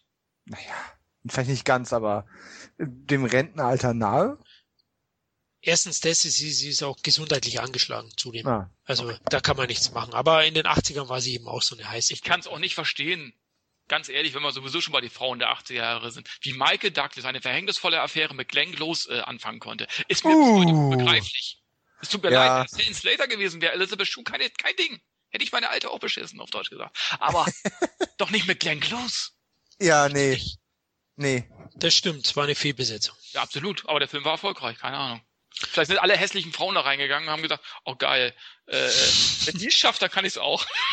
Ja gut, aber auch, das Problem hast du aber oft. Also ich meine auch, äh, überleg doch mal, bleib bei Michael äh, Douglas, toller Schauspieler, aber ist der jetzt wirklich der heiße Typ, äh, der im Basic Instinct jetzt Sharon Stone und alle anderen gut aussehenden Frauen ne, in die Kiste kriegt? Hat da funktioniert in dem Kontext, ne? Weil ja auch, dass der von der Frau manipulativ ausgegangen ist, aber ja, manchmal gibt's so Kombinationen, das ist ähm, Aber doch nicht Glenn Close, bitte. Nein, Glenn Close, ähm, Hallo Glenn Close, falls du zuhörst. Du bist eine Close, Schau- ich mag du dich. warst toll in Guides of the Galaxy. ah, nein, das war Meryl Streep, oder? Die verwechsel ich dauernd. Nein, nein, das war schon Close. Das war Glenn Close. Ähm, sie war, aber sie war toll in, ähm, in Ja. vielen Dingen. Aber das, das funktioniert, aber das ist keine Rolle, die auf sie passt. Da war es eher die Thematik, glaube ich, war einer der ersten Filme so mit dieser Rache und ähm, deswegen war der auch ein sehr großer Erfolg, der Fatal Attraction. Genau. Ähm, ja, bei Geheimnis meines Erfolges sind wir uns also auch einig, oder Dom? Oder fandst du schwächer? Ich habe ihn in den 90ern im Fernsehen gesehen, so wie die meisten äh, Michael J. Fox Filme, also auch ähm, Doc Hollywood, auf den wir noch kurz kommen werden. Ich habe sie seitdem auch nicht mehr gesehen, wohlwollend in Erinnerung und äh, ich glaube, da lasse ich sie dann auch. In Okay. wohlwollende Erinnerung. Also Wohlwollende Erinnerung ist gut, Kevin. Ja, das ist klar. Bei manchen Filmen äh, würde ich mir auch wünschen, wenn ich sie in wohlwollend äh, da Erinnerungen behalten hätte und sie nicht nochmal später gesichtet hätte. Also da gibt's einige Filme, wo ich sage, scheiße, hätte ich's Aber ich meine, du, du hast ihn zumindest so schön gefeiert, dass ich im Zweifelsfall sagen würde, eher noch als bei dem Doc Hollywood, dass ich mir diesen hier ähm, dann doch eher vielleicht nochmal irgendwann anschaue. solltest du machen. Es gibt eine schöne Szene, wo die Nachbarn immer Sex haben im Bett. Ja, genau, und er äh, macht mit so einem Stab, er liegt auch im Bett und äh, dirigiert das äh, letzten Endes, ne? So, huh, Oh my goodness, das, okay, das habe ich verdrängt. Okay, verkauft. aber auch von Yellow eben halt dieses Oh yeah, ne? dieses äh, die Musik dazwischen, ah, das ist einfach zum Brüllen. Die Antenne, oder? Geht immer hoch. Die Antenne geht dann hoch und runter, das Fenster hoch und runter und Natürlich. Alter, und er versucht dann, das ist so, so geil. Ach, ist egal. Also muss man sich angucken. Genau. Also Leute, könnt ihr holen. Koch Media hat, glaube ich, eine recht gute Blu-ray auch davon rausgebracht. Also Ach ja. ja, die ist auch gar nicht, also die kriegst du für einen vernünftigen Preis, so um die 10 Euro, 12 Euro. Na gut, dann sehen wir uns vielleicht doch bald mal wieder das Geheimnis meines Erfolgs. Gut. Ja, das Geheimnis meines Erfolges, klar war schon auch dann J. Fox Stereotyp Darstellung so in die Richtung gehend. Und er versuchte danach auch ein bisschen Image- und Genrewechsel ähm, voranzutreiben mit seiner Rollenauswahl. Da gab's ja 88 eben die grellen Lichter der Großstadt, den wir jetzt alle nicht mehr so im Kopf haben und der auch allgemein als nicht so gelungen gesehen wird. Hat einen sehr netten Cast mit Kiefer Sutherland und ich weiß jetzt nicht mehr den Namen der Dame. Der Kevin kann die immer aussprechen. Phoebe, Phoebe. Phoebe Cates oder Ja, genau. Oh, die. Genau, die hatten da mitgespielt. Der Film war aber ein Flop. Aber, Aber Phoebe Cates hat übrigens auch mitgespielt, ich glaube, ich stehe im Wald. Und da kommt sie aus dem Swimmingpool. Nackt. Eieiei. das Ja. muss man mal auf YouTube zusammenschneiden. Und darum habe ich Gremlins immer ganz, mit ganz anderen Augen gesehen. Also nie auf ihre Lippen sozusagen. Du warst da. Was hat sie gesagt? Naja, gut. Lass uns weitergehen. Also Diese Podcast-Reihe wird ein Referenzwerk an äh, blanke Brüste der 80er. Ja, genau. Wir werden den nochmal umschneiden. Da mache ich zwei, drei Podcasts draus, zum Beispiel.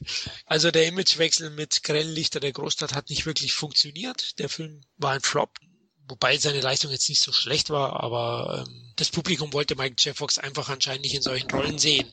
Hatte aber 89 hat er einen weiteren Versuch unternommen, in einer ernst genommenen Rolle Erfolg zu haben. Und den Film würde ich gerne mit euch besprechen, denn der Film ist völlig zu Unrecht gefloppt. Nämlich äh, es war ein Kriegsdrama, Vietnamkrieg, und es war von einem sehr, sehr namhaften Regisseur, Brian De Palma. Und der Film ist Die Verdammten des Krieges von 1989. Und ganz kurz zum Inhalt, bei dem Film kennen vielleicht nicht ganz so viele. Ähm, Michael J. Fox spielt den Soldaten Erickson, der Zeuge wird, wie andere Soldaten seines Spätrupps eine junge Vietnamesin entführen, vergewaltigen und dann auch noch töten. Und ja, er meldet dieses schockiert seinen Vorgesetzten und äh, schlussendlich werden seine äh, Spätrupp-Kameraden angeklagt. Das ist so die Story des Films und ich fand den Film richtig gut. Es ist ein erschütterndes Vietnamkriegsdrama, äh, das wirklich einen auch tief berührt und nicht leicht verdaulich ist letztlich und auch ein sehr, sehr äh, wichtiges Thema auch mal anspricht. Ähm, Dom, du hast ihn gar nicht gesehen? Nein, und äh, da muss ich jetzt gerade mal outen, weil ich habe mich grundsätzlich mit ähm, Kriegsfilm-Thematiken immer ein bisschen ähm, schwer tue. Die Kriegsfilme, die am ehesten noch für mich funktionieren, und das ist jetzt fast ein bisschen traurig, ähm, das On-Air zuzugeben, sind dann tatsächlich die etwas älteren und den Krieg verharmlosenden Filme, die mehr so eine Art Abenteuer-Action-Film-Charakter haben. Äh, die Kanonen von Navarone und solche Geschichten. Äh, auch gesprengte Ketten, großartiger Film. Aber all dieses Trauma verarbeitende, ich empfinde diese Filme als wichtig, ja. Ähm, letzten Endes hat auch ein, der Soldat James Ryan natürlich eine filmhistorische Bedeutung. Aber es ist von vornherein etwas, was dir schon ins Gesicht brüllt, ich bin kein Film, an dem du irgendwie Spaß haben wirst. Und jetzt muss Film nicht unbedingt immer Spaß machen. Ich bin ja der Erste, der sich ähm, auch schräge und, und eckige und düstere Filme raussucht, die nicht dazu geneigt sind, einen zu befriedigen.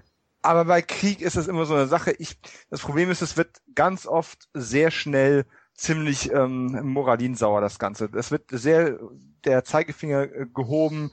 Äh, natürlich auch mit gutem Recht manchmal, aber es hat auch sehr, sehr viel mit Pauschalisierung und, äh, und Abwertung zu tun. Das soll jetzt nicht alle Kriegsfilme schlecht machen. Es gibt, es genug. Ich habe hier grob geschätzt noch ein Dutzend Kriegsfilme rumliegen, die darauf warten, gesehen zu werden. Aber es ist was, was ich immer weit von mir herschiebe und was ich mir tatsächlich ähm, ja nicht gezielt raussuche, selbst wenn es Brian De Palma gemacht hat und Michael J. Fox mitspielt. Ja, kann ich teilweise verstehen deine Meinung. Also überzeugt mich jetzt einfach davon. Ja, Kevin, willst du noch mal was sagen? Ja, also guter Film.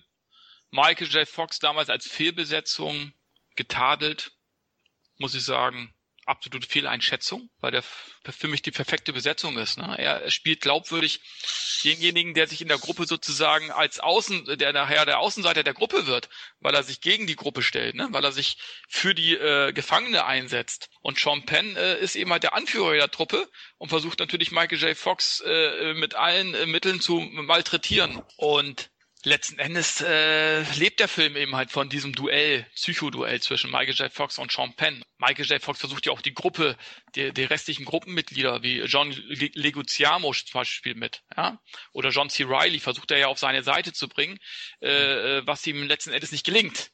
So, und äh, letzten Endes stirbt ja auch die, die Gefangene und das haben die wirklich sehr intensiv eingefangen. Optisch ist der Film ein Knaller. Also, ich muss sagen, einer der besten Antikriegsfilme, die es gibt. Und äh, mir gefällt er auch besser als zum Beispiel äh, ähnliche Filme, wie, wie zum Beispiel Ap Apokalypse Now, der ja für viele der größte Kriegsfilm aller Zeiten ist. Ich konnte mit dem zum Beispiel nicht so viel anfangen. Da würde ich mir eher die Verdammten des Krieges angucken. Leider ist der Film nicht erfolgreich gewesen. Amerikaner, ja, ist natürlich immer so, äh, wenn die, wenn man kritisch mit den Themen umgeht, gerade mit den amerikanischen Kriegen, äh, dann äh, sehen die, äh, sind die Zuschauer da nicht so interessiert. Und darum hat der Film noch nicht mal 20 Millionen eingespielt, hat 22,5 Millionen gekostet. Auch in Deutschland war es kein Erfolg, also überhaupt war, das, war der Film kein Erfolg. Aber es ist eigentlich schade drum, weil ich fand ihn wirklich sehr sehenswert. Finde ich auch, ja. Also er hat einen superben Score von Großmeister Ennio Morricone. Mhm. Ja, mhm. also wirklich ein toller Soundtrack. Gut, was, was der Film hat, er bietet wenig Spektakuläres. Ja, also hier gibt's keine großen Effektorgien zu erwarten. Der Film konzentriert sich eher eben auf das Grauen des Krieges, ja, von diesem okay. kleinen Aufklärungstrupp und äh, stellt es auch wirklich sehr, sehr gut dar. Und äh, der eigentliche Reiz auch von Die Verdammten des Krieges ist das Psychoduell zwischen Jean Penn und Michael J. Fox. Ja.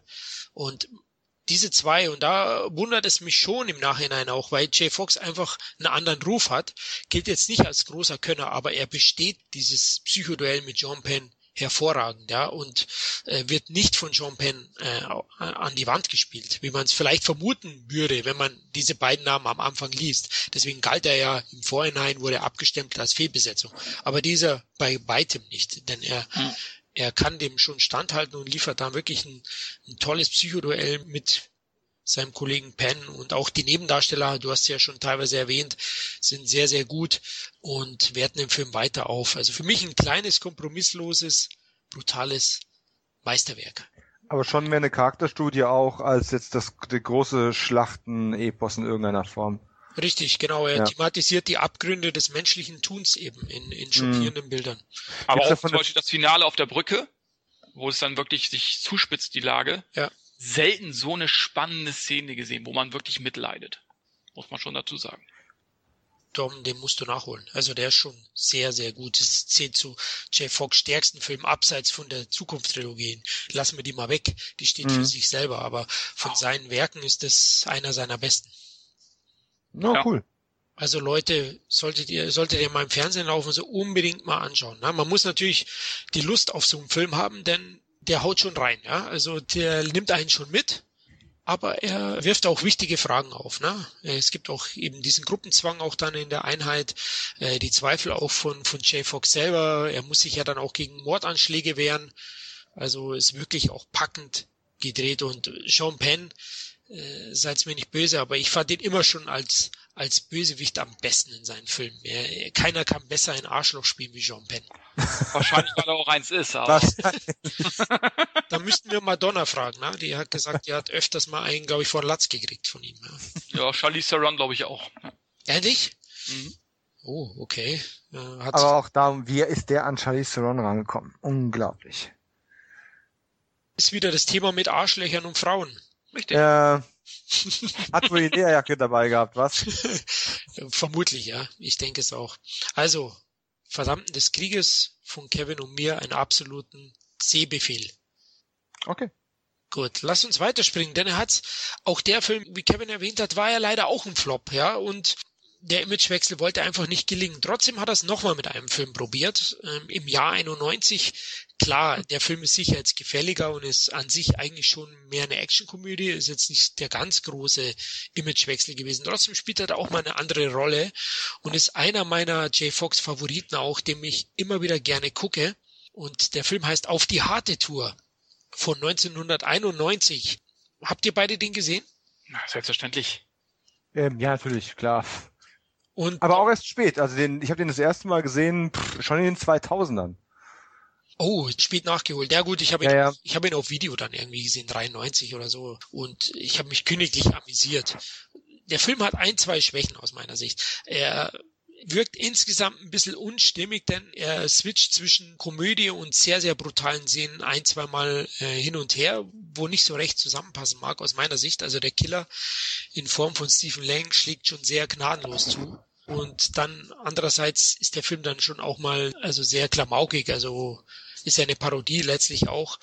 Das funktioniert auch hervorragend, hat mit James Woods auch einen tollen Buddy für Michael J. Fox. Die beiden harmonieren perfekt. James Woods spielt auch hier großartig. Ich, ich sage jetzt mal frecherweise, er spielt sich nur selbst, aber weil er spielt ja diese Rolle sehr, sehr oft. Aber perfekt. Ich meine, eine James Woods Rolle kann keiner besser spielen als James Woods. Sind wir realistisch. Äh, da hast du natürlich recht, ja. Ähm, wie fandst du ihn, Dom? Ah, ich fand ihn äh, eigentlich sehr, sehr amüsant. Ich finde auch, dass sich das gar nicht so, diese harte Action und die Comedy-Aspekte gar nicht so sehr beißen, wie es äh, wahrgenommen wurde. Nehmen wir mal 48 Stunden mit Eddie Murphy und Nick Nolte. Hat auch kein Mensch geärgert, dass das ähm, äh, teilweise doch relativ auch harte Action gewesen ist, die ja auch mit dem Dauergeplapper von, von Eddie Murphy aufgeweicht worden ist. Aus irgendeinem Grund hat man es in dem Film dann wieder nicht sehen wollen. Verstehe ich bis heute nicht so ganz. Ähm, liegt aber vielleicht auch einfach daran, dass ähm, ja das Image von von Jay Fox dann eben doch an der Stelle ein bisschen im Weg gestanden hat. Ähm, Da muss ich kurz einhaken. Also finde ich nicht, du kannst ihn mit 48 Stunden nicht vergleichen. Denn 48 Stunden lebt von den Sprüchen von Murphy, aber Jay Fox äh, bringt selber keine Sprüche. Er, er bringt doch mehr einen Slapstick-Humor mit rein. Die Sprüche. ja, es ist ein anderer Humor, aber du hast Ja. auch dieses, du hast auch dieses Aufeinandertreffen von von eigentlich hartem Krimi oder hartem Thriller, hartem Actionfilm und äh, einem Comedy-Aspekt, wie auch immer dem gerade ist. Du hast recht, es sind verschiedene Arten von Humor, es sind auch verschiedene Arten von Kopffilm, aber Walter Hill hat im Grunde eigentlich einen sehr, sehr trockenen, sehr, sehr ernsten und recht ähm, harten Film gemacht mit 48 Stunden, der halt dann aber Eddie Murphy mit drin hatte. Und Eddie Murphy hat halt ein zusätzliches Leben mit reingebracht. Das stimmt. Und bei Auf die Hatte, du finde ich es eben nicht ganz so rund. Aber gut, sind wir unterschiedlicher Meinung. Ich finde eben, ja, die Gewalttaten des Killers passen so irgendwie nicht wirklich rein, weil der Film doch einen sehr amüsanten, sehr leichten Anstrich anfangs hat, ja. Und bei 48 Stunden fängt er doch schon auch recht düster an, ja, mit dem Ausbruch. Gut, können wir unterschiedlicher Meinung sein. Ähm, ich finde 48 Stunden ist einer meiner Faves von Eddie Murphy, ist ein Hammerfilm. Mhm. Und ähm, keiner hat bessere Sprüche wie Eddie Murphy gebracht. Na, ähm, aber da würden wir jetzt wieder abschweifen. Ich könnte da ungefähr zehn zitieren, die ich bis heute alle kenne, weil die mich so geprägt haben. Mir ging es nur darum zu, aufzuzeigen, es ist im Prinzip eine ähnliche Art Film. Ja. Ähm, ich will im Zweifelsfall die 48 Stunden auch jederzeit vorziehen. Ähm, aber ähm, auf die harte Tour ist ja doch, ihr habt sicherlich die Businesszahlen besser ähm, vor euch, doch im verhältnismäßig gefloppten Bahn gegangen während äh, 48 Stunden eben noch ein, ein Sequel nach sich gezogen hat und bis heute gut dasteht im allgemeinen Ansehen. Und ähm, so viel schlechter ist auf die harte Tour dann auch wieder nicht. Da bin ich bei dir, ja. Und der ist auch sicher zu Unrecht gefloppt. Jetzt haben wir es schon vorweggenommen. Alle drei Versuche von ihm sind alle drei leider gescheitert. Äh, Kevin, fandst du auf die harte Tour? Für einer meiner Lieblings-Michael J. Fox-Filme. Weil äh, erstmal das Zusammenspiel super funktioniert. Also äh, er und natürlich auch James Woods. Zwei unterschiedliche Charaktere kann man eigentlich nicht schreiben, aber die raufen sich am Ende doch zusammen. Witzig finde ich auch in dem Film Michael J. Fox natürlich immer wieder versucht, weil der Film, er will ja letzten Endes die Erfahrung sammeln, um einen Film zu drehen. Er ist ja Schauspieler. Und äh, finde ich auch eben halt auch gut, dass du so auch ein bisschen die Filmszene so ein bisschen durch den Kakao zieht. Mit den ganzen, ganzen Fortsetzungen, wie mit Indiana Jones und so weiter, ja. Und irgendwo spielt er so ein, so ein Stückchen weit auf sich selbst kann man vielleicht sogar sagen. Ne? Und da versucht er eben halt immer James Woods äh, nachzuahmen. Äh, zum Beispiel, wo so Hotdogs essen, diese Pommes und so weiter. Er versucht genauso die Pommes äh, James Woods zum Beispiel und so weiter. Ne? Also richtig witzig, äh, äh, wo er sich so ein bisschen auch an die an die Freunde von Annabella Sciorra äh, ranmacht, also an die Freunde von James Woods, oder zumindest findet sie ihn toll, wollen wir so sagen, oder beide finden sich toll. Und James Woods gefällt das natürlich nicht, ne? Ähm, finde ich auch tolle Szenen, auch, also der Film hat auch so eine, so eine Hochglanzoptik, so eine typische 90er Optik irgendwie. Äh, Stephen Lang finde ich als Bösewicht richtig gut. Finde ich, hat sich auch kaum verändert, wenn man ihn dann in der Avatar sieht. Denkt man, Alter, das, das ist derselbe Schauspieler, ist, ist, der, der hat sich ja gar nicht verändert, der sieht ja noch genauso aus. Ne? Also ähm, ich glaube, das ist Lance Henriksen Phänomen. Der sah schon sehr jung, sehr alt aus. Ja, genau. Aber äh, Stephen Lang hat sich echt gut gehalten, ne, für dich. Ja. Also der Film macht einfach Spaß. Der hat super Sprüche, hoch unterhaltsam. Klar hat er auch seine Härten, die finde ich auch so ein bisschen vielleicht unpassend wirken. Aber pff, also dann natürlich ein super Regisseur, John Batham. Was hat er für tolle Filme gemacht? Äh, das fliegende Auge, Nummer 5 lebt und so weiter. Also ich muss sagen, mir gefällt der Film und ich kann absolut nicht nachvollziehen, dass der Film letzten Endes gefloppt ist. Der hat in Amerika 25 Millionen eingespielt, in Deutschland knapp 900.000 Zuschauer. Kann ich nicht nachvollziehen, weil für mich war das eigentlich ein Film, der eigentlich komplettes, äh, also richtiges Hitpotenzial hatte. Kann ich absolut nicht nachvollziehen. Hallo? Hallo? So, ja, ich bin wieder da. Moment. Sorry, ich war kurz auf Toilette. da müsste meine Ausführung ja wirklich sehr interessant sein. sorry, sorry. Ich musste so dringend und dann dachte ich mir, ja, ich kenne Kevin, der redet jetzt ein bisschen länger bei dem Film. ja, ich habe ja, äh, ich habe ja nur noch mal zusammengefasst, weil letzten Endes. Hast du äh, perfekt gemacht, deswegen brauche ich da gar nicht mehr so viel dazu sagen. Soll ich gerne mal schnell Mittagessen kochen? Bei meinen Ausführungen gerade erstmal auf Klo geht. Sorry, das sollte das nicht mindern. Hast du ganz toll zusammengefasst, Kevin. Also ich muss sagen, perfekt, perfekter geht's kaum. Wie gesagt, ich sehe es. auch gesagt. ich sehe eben das auch ein bisschen unpassend, diese Gewaltszenen. Das ist aber wirklich Jammern auf höchstem Niveau. Herrlich, wie er diesen Actionstar Nick Lang spielt. Wisst ihr, auf wen es beruht, die Rolle Nick Lang? Ja, Indiana Jones, ne? eigentlich Indiana Jones, aber ähm, sie haben sich eigentlich als Vorbild Michael Douglas genommen, der ja auch lange Zeit dann nicht in harten oder Cops gespielt hat, eher so eben in, in leichteren Filmen gespielt hat. Und der hat sich dann vorbereitet für Black Rain als harter Cop. Mhm. Und äh, das war so ein Anstoß, wo man überlegt hat, übrigens ein grandioser Film, Black Rain, ja. Viele reden Danke. über Ridley Scott, aber ich liebe diesen Film. Ja, das ist toll. Der ist fantastisch, ja. Der kommt, wird viel zu selten genannt, ne? Und der ging ja auch ein bisschen unter. Aber der wollte auch diesen Imagewechsel äh, als harter Cop und das hat man da so ein bisschen einfließen lassen. In äh, auf die harte Tour habe ich mir mal so erlesen. Ja, Cool J hat auch eine Rolle. Christina Ritchie spielt ja noch mit. Also auch der restliche Cast. Äh, Delroy Lindo kennt ihr vielleicht auch, der spielt mhm. den Chief. Hat man öfters gesehen. Auch in schlechten Serien wie The Kidnapped spielt er mit. Die hat mir nicht so gut gefallen, aber also der Film an sich ist unbedingt auch eine Sichtung wert und, und kommt auch viel zu äh, selten gut weg. Wenigstens gibt's ihn jetzt auf einer schönen Blu-ray, habe ich erfahren. Hab sie mir auch geholt und äh, ist von Universal leider kein Bonusmaterial, aber mit 12 uh. Euro, sage ich mal, in Ordnung. Ja, da, da sieht Universal, glaube ich, nicht den Markt für den Film. Ja, dafür. Und wahrscheinlich haben sie sogar recht damit. Das ist ja das Traurige daran. Ja. Aber ähm, in, in Zeiten, wo aus Lethal Weapon eine Fernsehserie gemacht werden soll, ähm, könnte man sich diese Buddy-Action-Komödie definitiv zuerst mal ansehen, bevor man sich so einen Käse reinzieht. Das stimmt. Absolut. Ich kann es auch nicht verstehen, dass der Film nicht funktioniert hat.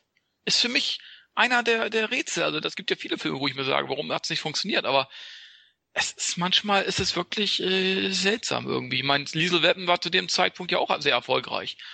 Ja. Und äh, warum nicht auf die harte Tour? Warum nicht? Keine Ahnung. Vielleicht liegt's mit Michael J. Fox. Ich weiß es nicht. Liegt's ja. wirklich an ihm, dass das Publikum nur in gewissen Rollen akzeptiert? Aber ähm, die hat er ja auch irgendwo auch zum Teil gespielt. Das stimmt, ja, ja, aber ja, ich bei dem Film kann ich es auch mit am wenigsten verstehen. Bei Verdammten des Krieges hast du ja erwähnt, ja. da verstehe ich die Amerikaner und Selbstkritik bei ihrer Kriegsführung oder Politik, Außenpolitik, wissen wir alle, die gibt's glaube ich nicht wirklich. Erst Jahre später sind sie bereit für sowas vielleicht. Aber bei Auf die harte Tour hätte ich es eigentlich auch gedacht. Äh, James Woods, tollen äh, Buddy eben, wie ich schon erwähnt habe, den er an seiner Seite hatten, einen hassenswerten Bösewicht, äh, ein, ein toll aufspielender Michael J. Fox als nervigen Cop, ja, er spielt ja richtig so einen kleinen nervigen Typen, aber er spielt den herrlich. Also aber vielleicht ist das das Problem. Äh, nicht mal, dass es eine, mh, ein grundsätzlich härterer Film gewesen ist, sondern dass Michael J. Fox, wenn er einfach nur der sympathische, der liebe, der süße Michael J. Fox gewesen wäre, der halt irgendwie ein, Comedy-Schauspieler ist, der sich viel Mühe gibt, da irgendwo reinzukommen und so ein bisschen Fish out of water ist, aber er kommt ja phasenweise schon ein bisschen so ich bin hier ein Künstler, ich bin ein Schauspieler, ich werde jetzt, ich arbeite mich ganz tief da rein. Er hat ja schon manchmal so eine etwas nervige Komponente da drin, genau. was dich automatisch in die Arme von James Woods treibt, also zumindest im übertragenen Sinne. Ja. Und äh, vielleicht ist das der Punkt, wo Leute dann sagen, ja, ist ja okay, dass er eine andere Art Film jetzt mal macht, aber wenn er schon einen Schauspieler spielt, warum spielt er nicht einen Michael J. Fox-mäßigen Schauspieler? Ja, vielleicht ist es das. Ähm, du meinst die Portion Eitelkeit, die er da an den ja. Tag legt, ne? mit den Gesichtsmassagen und den ganzen ja. Spaß. Ja, es könnte sicher einer der Punkte sein, warum der Film dann kein Erfolg wurde. Die Action war ich auch recht ordentlich. Ne? Der Film war lässt schon einiges an Kugeln fliegen und auch ja, Autoverfolgungsjagden. Ordentlich Schrott bekommen wir auch serviert. Also auch am Ende wird ja dann der Film gedreht von ihrem gemeinsamen Abenteuer sozusagen. Ja. Von ihrem mhm. echten Abenteuer kommt ja dann ein Film heraus, in dem ja dann auch noch Michael J. Fox die Rolle des harten Polizisten James Wood spielt und ihn dann auch noch sogar noch zitiert. Ne? Und wo dann äh, äh, James oh. Wood zu seinem Polizeipräsidenten sagt, das hab ich gesagt, das hab ich gesagt. Dann sagt, sagt der Polizeipräsident, so real wie Nick Lang ist, können sie niemals sein. Stimmt, auch herrlich, ja, jetzt wo du sagst, genau. Ja, mit der Zigarette auch und so, kann mich noch gut erinnern. Herrlich, also ein sehr, sehr guter Film den sollte man auch unbedingt nachholen. Ich denke, der läuft schon öfters mal im Fernsehen. Also ja. den bekommt man mit Glück dann auf RTL 2 oder so mal serviert. Genau, also auch wieder ein Flop gewesen. Ja, 91. Im selben Jahr hat er zum Glück dann wieder einen Hit gelandet und das mit seiner typischen Rolle, nämlich als Schnuckelchen, ja, den alle gerne mögen, der sich verliebt sozusagen in einer Romcom, nennen wir es mal eine Romcom, Doc Hollywood 1991 kam der raus, also im selben Jahr wie auf die harte Tour, nur am Ende des Jahres, hatte ein Budget von 17 Millionen Dollar, hat ordentlich Kasse gemacht mit 54,8 Millionen Dollar. War es ein Hit? Ja, ein Hit übertreibe ich jetzt. Er war erfolgreich. Also er hat Jay Fox wieder nach oben gebracht. Kurz zum Inhalt. Wer nicht kennt, ich meine, da kennen die meisten Leute wahrscheinlich den Film. Ähm, Michael J. Fox spielt den jungen Schönheitschirurgen Dr. Ben Stone. Der strandet auf seinem Weg nach LA. Er will eigentlich nach Los Angeles in einem kleinen ländlichen Kaff. Das nennt sich dann Crady, das Kaff, und dort wird er eben gezwungen wegen einem Unfall, dass er da einen kurzen Aufenthalt hat. Und ja, das Kaff, das braucht eben ein Doktor. Und ja, Dr. Ben Stone ziert sich zwar anfänglich, ähm, nimmt aber dann am Dorfleben teil und lernt es auch zu schätzen.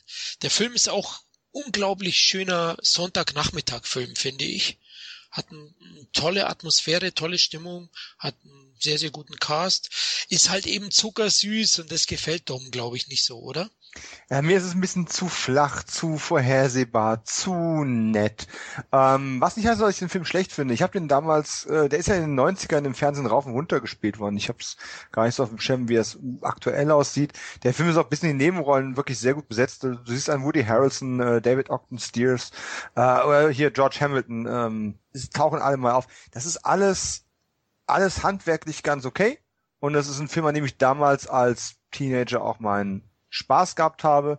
Ja, aber es ist halt auch ein Film, der jede, äh, jede Überraschung ausspart und äh, jeden ähm, potenzielle Kante, an der man sich stoßen könnte. Und das ist dann so die Sache, was für mich diese Wiedersehfreude so ein bisschen ausbremst, weil, naja, ich habe ihn schon gesehen, beim Wiedersehen werde ich jetzt nichts Neues daran entdecken. Es ist ein okay Film. Das ist ein, ein ordentlicher Familien- oder wie du schon so gesagt hast, Sonntagnachmittagsfilm und auch ein typischer Michael J. Fox Film. Aber ansonsten, yeah. Ja gut, Kevin, die Schwächen sehen wir schon auch, oder? Unspektakulär ist die Story, klar, unaufgeregt. Das ist ein Family, typischer Family-Film, aber halt der Michael J. Fox. Und das wertet den Film, oder es hebt den Film eben halt von anderen normalen Familienkomödien, sage ich jetzt mal, ab. Und äh, es ist einfach auch ein Film, der einfach Spaß macht, den man sich reinziehen kann und einfach äh, eineinhalb Stunden äh, eine schöne Zeit hat bei dem Film. Also von daher ist für mich auch so ein einfach so ein 8 von 10 Film. Ja, weil er einfach Spaß macht. Genau das habe ich auch da stehen. Der hat einfach eine Menge Herz, Dom. Also klar, er plätschert so ein bisschen vor sich hin und man erfährt nichts Neues, aber ja, mit dem netten Herz erzeugt er eine gute Laune. Herz am rechten Fleck hat der genau. Film. Vielleicht hat der Film ja das bisschen Herz, was mir gerade dafür fehlt, das richtig würdigen zu können. Also ich meine, ich finde ihn wohl nicht schlecht, aber ich will ihn jetzt Ah, es ist schwer aus der Erinnerung zu sagen, weil die mittleren 90er sind jetzt auch schon eine Weile her. Wo würde ich ihn ansiedeln? Wahrscheinlich landet der irgendwo bei so sechseinhalb, sieben. Was immer noch okay ist, aber ist jetzt nichts, wo ich sage, oh ja, ja, Mensch, Doc Hollywood. Den musst du noch mal sehen. Es ist halt, es ist ein interessantes Thema. Ich meine, er hat innerhalb desselben Jahres dann einmal eine Buddy-Comedy ähm, mit einem relativ harten Action-Teil ins Kino gebracht und dann eben auch dieses Fish out of Water Prinzip, was in Doc Hollywood gefahren wird. Ja. Kein Wunder, dass er damit Erfolg hatte, weil ähm, einerseits alle ländlich äh, orientierten Zuschauer sehen, wie der süße Michael J. Fox dann eben in in unser Leben integriert wird ja, er wird einer von uns, dadurch, dass er dieses Landleben kennen und lieben lernt und von dem oberflächlichen Lack Hollywood ein bisschen ablässt. Und auch die anderen ähm, Zuschauer, die mehr ähm, städtisch aufgestellt sind, äh, sehen dann, ach ja, komm, es gibt auch noch was außerhalb von Hollywood und äh, den Lichtern der Großstadt. Es ist, gibt auch noch ein Landleben, was ein schönes Idyll kann. Also sowas, was einfach alle irgendwie anspricht. Ja, das ist okay. Also ja, man kann das schon kritisieren, aber der Film hat eben sympathische Darsteller, eine schöne Musik, ein tolles Happy End, ist ein typisches Fox-Vehikel, keine Frage. Das wurde konstruiert, um Fox einen Hit zu spendieren. Das, das merkt man dem Film auch an. Aber ich finde, der hat eine Leichtigkeit, so einen schönen Esprit. Das ist auch nicht so einfach zu erzeugen. Es gibt viele Filme in der Art, aber der Film hat doch ein bisschen mehr Charme als eben die Masse. Und da sticht er für mich auch raus. Wie der Kevin sagt, ist Michael J. Fox wahrscheinlich das große Pund des Films. Allein am Anfang gibt's auch einen schönen Song dann, The One and Only, oder heißt das Lied, glaube ich, I am the one and only, wo er mit dem Auto fährt. Ich kann nicht mhm. singen, ich weiß, aber also der erzeugt bei mir einfach so ein warmes, nostalgisches Gefühl. Und ich schaue den immer wieder gerne mal an. Also ist ein schöner Feel-Good-Film, mehr nicht. Also sicherlich einer der stärkeren J. Fox-Filme, würde ich jetzt frecherweise behaupten. Und das war so auch so ein bisschen so ein kleines Comeback, wenn man es überhaupt sagen will. Ich meine, zurück ja. in Zukunft lag er jetzt auch nicht lange zurück, der ja. zweite und dritte Teil, ja. Genau. Aber er hatte eben halt auch schon so ein paar Flops zu verkraften, dass ihm dieser Film doch recht äh, gut tat, letzten Endes. Genau, und im TV war er auch nicht mehr aktiv, Familienbande war weg. Das mhm. kommt ja später nochmal. Und da hatte er schon, äh, ja, vielleicht auch einen kleinen Druck und da wollte man auch auf Nummer sicher gehen, aber hier ging man qualitativ doch recht gut auf Nummer sicher. Ja? Also da sind schon schlechtere Vehikel rausgekommen. Ähm, das Skript funktioniert eigentlich ganz gut, auch wenn es recht simpel ist. Bei Doc Hollywood hat er dann auch von seiner Krankheit erfahren. Okay, bei Doc. So früh schon? Ja, ja. Das war während der Dreharbeiten von Doc Hollywood, da hat er dann erfahren, dass er Parkinson oder unter Parkinson leidet. Oh, okay.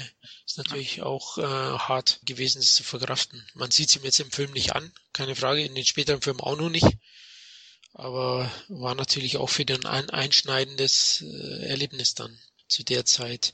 Und er hat ja auch ziemlich Gas gegeben. Also er hat ja, ähm, wahrscheinlich hat er schon bei Familienbande und zurück in die Zukunft gelernt, einfach auch wie ein, wie ein Tier zu arbeiten, ähm, teilweise mit vier Stunden Schlaf auszukommen. Und wenn du mal guckst, in welcher Taktung da Filme rausgekommen sind, ob sie nun erfolgreich waren oder nicht erfolgreich waren, aber zwei, drei Kinofilme pro Jahr rauszuhauen, das ist schon nicht wenig. Zumal damals auch noch länger an solchen Filmen produziert wurde, als, äh, als heute oft üblich ist. Ich habe schon dann das Gefühl, dass er dann, wenn er es dann da schon auch gewusst hat, dann auch gesagt, okay, ich behalte mein Pensum jetzt aber auch bei, solange ich das überhaupt noch kann.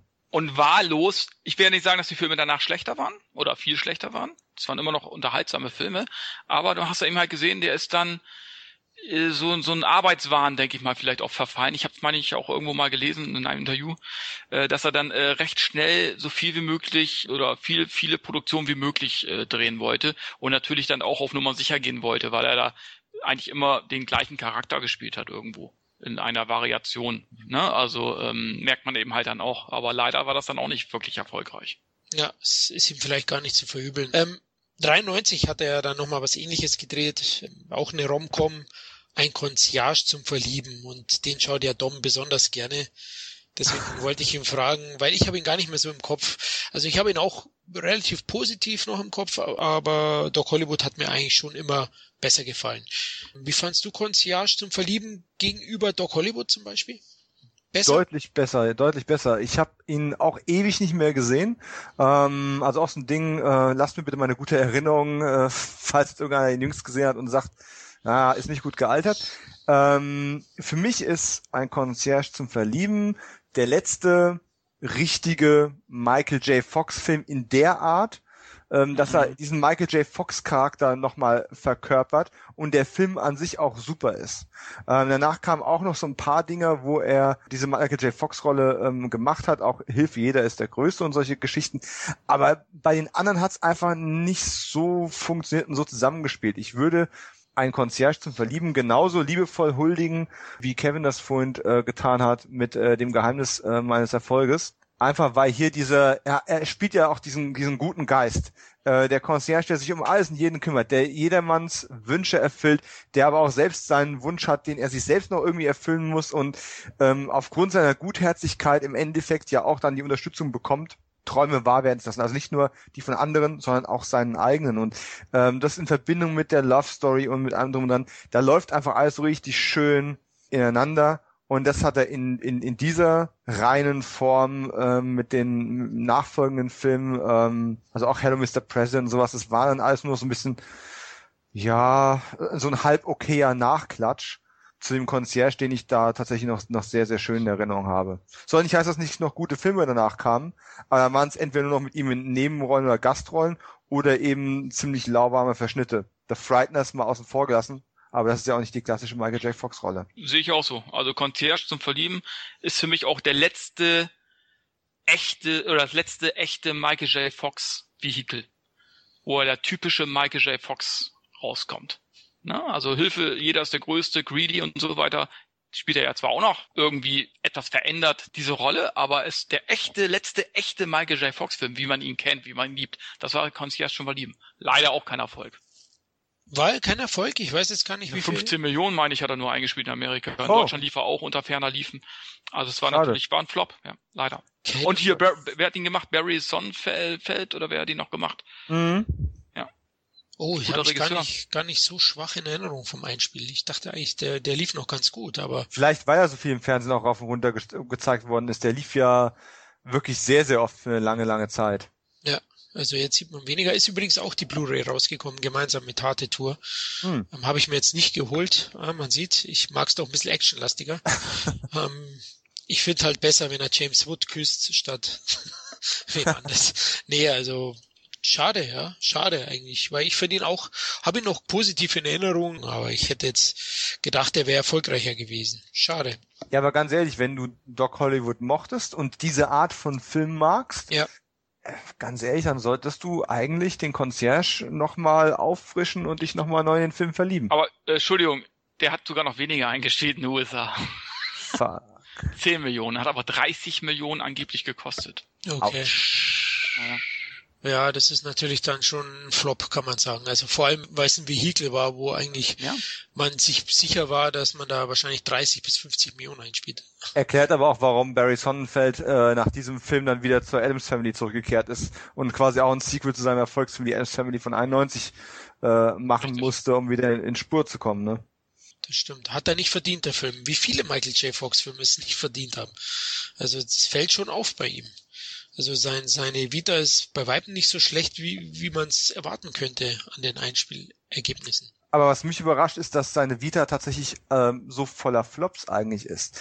Äh, bevor wir jetzt angefangen haben, uns da intensiver mit zu beschäftigen und äh, neu zu sichten oder mal die Businesszahlen anzuschauen, hätte ich eigentlich vom Gefühl her gedacht, dass viel mehr Filme von ihm viel mehr Erfolg gehabt haben. Ja, er hat sehr, sehr lange wohl vom Back to the Future gelebt, muss man einfach so sagen. Ja, also durch diese drei Teile und dann noch ein paar Vehikel, aber er hat wirklich, also bei ihm hält sich das fast schon die Waage. Ja, Flop zu Hits. Zumal ja auch Live with Mickey, also Hilfe, jeder aus der Gusto sogar noch zwei Millionen mehr eingespielt hat. Oh. Und es eigentlich der schlechtere Film ist. Ja. Ja, und Greedy war aber, glaube ich, auch nicht mehr erfolgreich. Die Greedy hat auch äh, nicht viel Geld eingespielt. Der war, lag, glaube ich, am Ende irgendwie, ja doch, hat, hat irgendwie 13 Millionen oder so eingespielt. Ne? Also es waren alles so, alle drei Filme irgendwie, die ja recht schnell hintereinander abgedreht worden sind, waren eigentlich alles keine keine Erfolge mehr. Also schade, schade. Ne? Er hat dann auch noch Cold Blooded noch so eine ernstere Rolle gespielt. Neben hier Beverly Hills 90210 äh, Typ äh, Jason Priestley Mhm. Hat auch so eine kleine Gastrolle gehabt, aber wie gesagt, das war eigentlich das Ende. Eigentlich kann man schon sagen, dass Doc Hollywood sein letzter großer Kinohit war, wenn man jetzt mal Hallo Mr. President außen vor lässt. Er hat ja auch noch mal ein bisschen bisschen Geld eingespielt. Ja, aber war auch eine Nebenrolle von seiner genau. Seite. Also ja, das war kein J. Fox Vehikel. Ja, krankheitsbedingt hat er eh dann Mitte der 90er ja dann kürzer getreten und äh, seine Kinoauftritte wurden deutlich seltener. Ich glaube, ab 2000 hat er sich dann komplett aus dem Kino zurückgezogen. Mhm. Ähm, in dieser Zeit, nach Mitte der 90er, also hat er noch ein echtes Ausrufezeichen auf der Leinwand abgeliefert, der Michael J. Fox. Ein Film, den auch nur wenige kennen, den viele mit J. Fox bestimmt gar nicht in Verbindung bringen. Ein Horrorfilm von Peter Jackson, The Frighteners von 1996. Dom, ich glaube, für dich ist es einer der besten J. Fox-Filme? Ähm, ja, vielleicht nicht unbedingt der beste J. Fox-Film als J. Fox, aber es ist ein, ein, ganz starker Film. Es ist auch einer der stärksten Filme von Peter Jackson. Das macht einen fast vergessen, dass er die ganzen Hobbit-Dinger verbrochen hat. ähm, und ja, ich meine Hobbit, nicht Herr der Ringe. Das ist ein ganz anderes Kapitel. Aber dann in diesem äh, späten Stadium von Michael J. Fox Karriere einen so düster grimmigen und trotzdem noch humorigen Film mit so einer schrägen Atmosphäre, inklusive Shining-Anspielungen ähm, und quasi die dunkle Seite von Ghostbusters zu präsentieren mit einem, ähm, ja, man sollte vielleicht gar nicht zu sehr versuchen, es zu erklären, aber mit einem mit einem bösen Geist, der da mordend durch die Gegend zieht und ähm, Michael J. Fox als Geisterjäger, der eigentlich nur Kunden abzocken möchte, äh, mit gefakten Geistern äh, die er selbst quasi generiert, um sie auszutreiben ähm, und dann eben mit einem richtig bösen, fiesen Ding aus einer anderen Welt konfrontiert wird. Ähm, das ist einfach von vorne bis hinten ein Film, der nicht versucht, sich anzubieren, der Rock'n'Roll im Geisterfilm ähm, spielt, aber sich dabei wahrscheinlich ein Orchester aus ähm, Metal-Spielern eigentlich geholt hat. Also es ist ein sehr, sehr atmosphärisch schräger Film, der unglaublich sehenswert ist, wenn man auf den etwas anderen, düsteren Geisterfilm mit humorigen Ansätzen steht. Es sind so viele Sachen, ich könnte stundenlang über diesen Film reden, ähm, müsste das in eine bessere chronologische Reihenfolge bringen, aber auch, dann sind Leute wie der Reanimator Jeffrey Combs dabei, in einer Art hm, an Hitler angelehnten FBI äh, Geheimdienst Man in Black Variante und äh, hat ein Stand-off mit mit Michael J. Fox. Da sind auch dann herrliche One-Liner dabei, wie äh, Michael J. Fox, der zu Jeffrey Combs sagt, Sie sind so ein Arschloch. Ja, ich bin ein Arschloch mit einer Uzi. Und dann fängt er an, auf Michael J. Fox zu ballern. Und das ist einfach mit Steve Wallace, die wir im äh, Wes Craven Podcast schon erwähnt haben und äh, Jack Busey, der ja immer nur irgendwelche durchgeknallten Folgen spielt. Äh, oder erinnert ihr euch an die Szene auf dem Friedhof, wenn der Ausbilder äh, die Geister da zur Ordnung anruft? Also wenn äh, Arlie Ermy äh, seine seine Musterrolle als, als Drill Sergeant wieder aufleben lässt, der auch nach dem Tod noch die Geister zur Ordnung ruft. Das ist einfach ähm, sehr, sehr schräg. Es ist kein Wunder, dass es nicht viele Leute kennen oder dass viele Leute Probleme damit haben. Aber auf jeden Fall eine kleine Genreperle, die man entdecken sollte. Auf jeden Fall. Gibt's da eigentlich eine gute Blu-ray VÖ? Ja. Und eine sehr, sehr gute, also es gab schon eine gute DVD-Version, ähm, der Film auf ähm, leider auf zwei Discs aufgeteilt, mit zwei Discs voll mit Bonusdokumentationen und das Ganze gibt's dann auch in der äh, Blu-ray-Variante schon. Mhm. Also ähnlich wie bei den Herr der Ringe Veröffentlichungen hat auch Peter Jackson dann bei diesen Filmen sehr Wert darauf gelegt, da auch ein bisschen ähm, Hintergrund-Content ähm, mitzuliefern. Natürlich sehr interviewlastig, weil Behind-the-Scenes-Material von den Dreharbeiten etwas rar war, aber sehr, sehr ausführlich und ähm, auch sehr sehenswert. Und das hat der Film auch verdient. Ich finde ihn auch eine unglaublich witzige und actionreiche Geisterjagd, die einfach prächtig unterhält. Er hat wie du gesagt hast, eine Menge auch gelungene One-Liner und äh, auch Slapstick-Einlagen, aber er vergisst auch nicht seine ernsten Seiten. Ja, der Film ist durchaus dann auch mal düster, durchaus mal sehr gruselig und äh, ja, ich glaube fast zu Recht ab 18 oder heutzutage wäre wahrscheinlich die Freigabe nicht mehr ab 18, oder? Hm, ist, äh, wahrscheinlich nicht, aber es wäre schon ein äh, FSK 16, der einen etwas grimmigeren äh, Ton hat. Wahrscheinlich würde man wegen den fantastischen Elementen das heute mit 16 durchkriegen, also sogar ziemlich sicher. Aber es ist wahrscheinlich trotzdem der düsterste äh, Michael J. Fox Film. Das Drama in den Kriegszeiten erstmal außen vor gelassen, das ist ja sicherlich auch etwas enervierend. Ja, genau. Also die Darsteller des, im Film sind auch echt klasse, glaubwürdig und humorvoll. Michael J. Fox liefert eine tolle Performance ab. Aber der Film hat ja 26 Millionen Dollar äh, gekostet und jetzt muss mhm. ich leider wieder mal einen Flop ankündigen, denn er hat 16,7 Millionen Dollar eingespielt. Also auch der Film war finanziell kein Erfolg.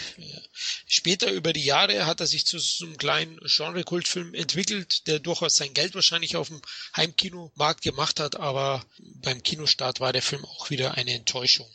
Ich denke, der ist auch viel wiederentdeckt worden durch ähm, Peter Jackson, als er dann im Herr der Ringe Ruhm äh, ja dann äh, bekommen hat.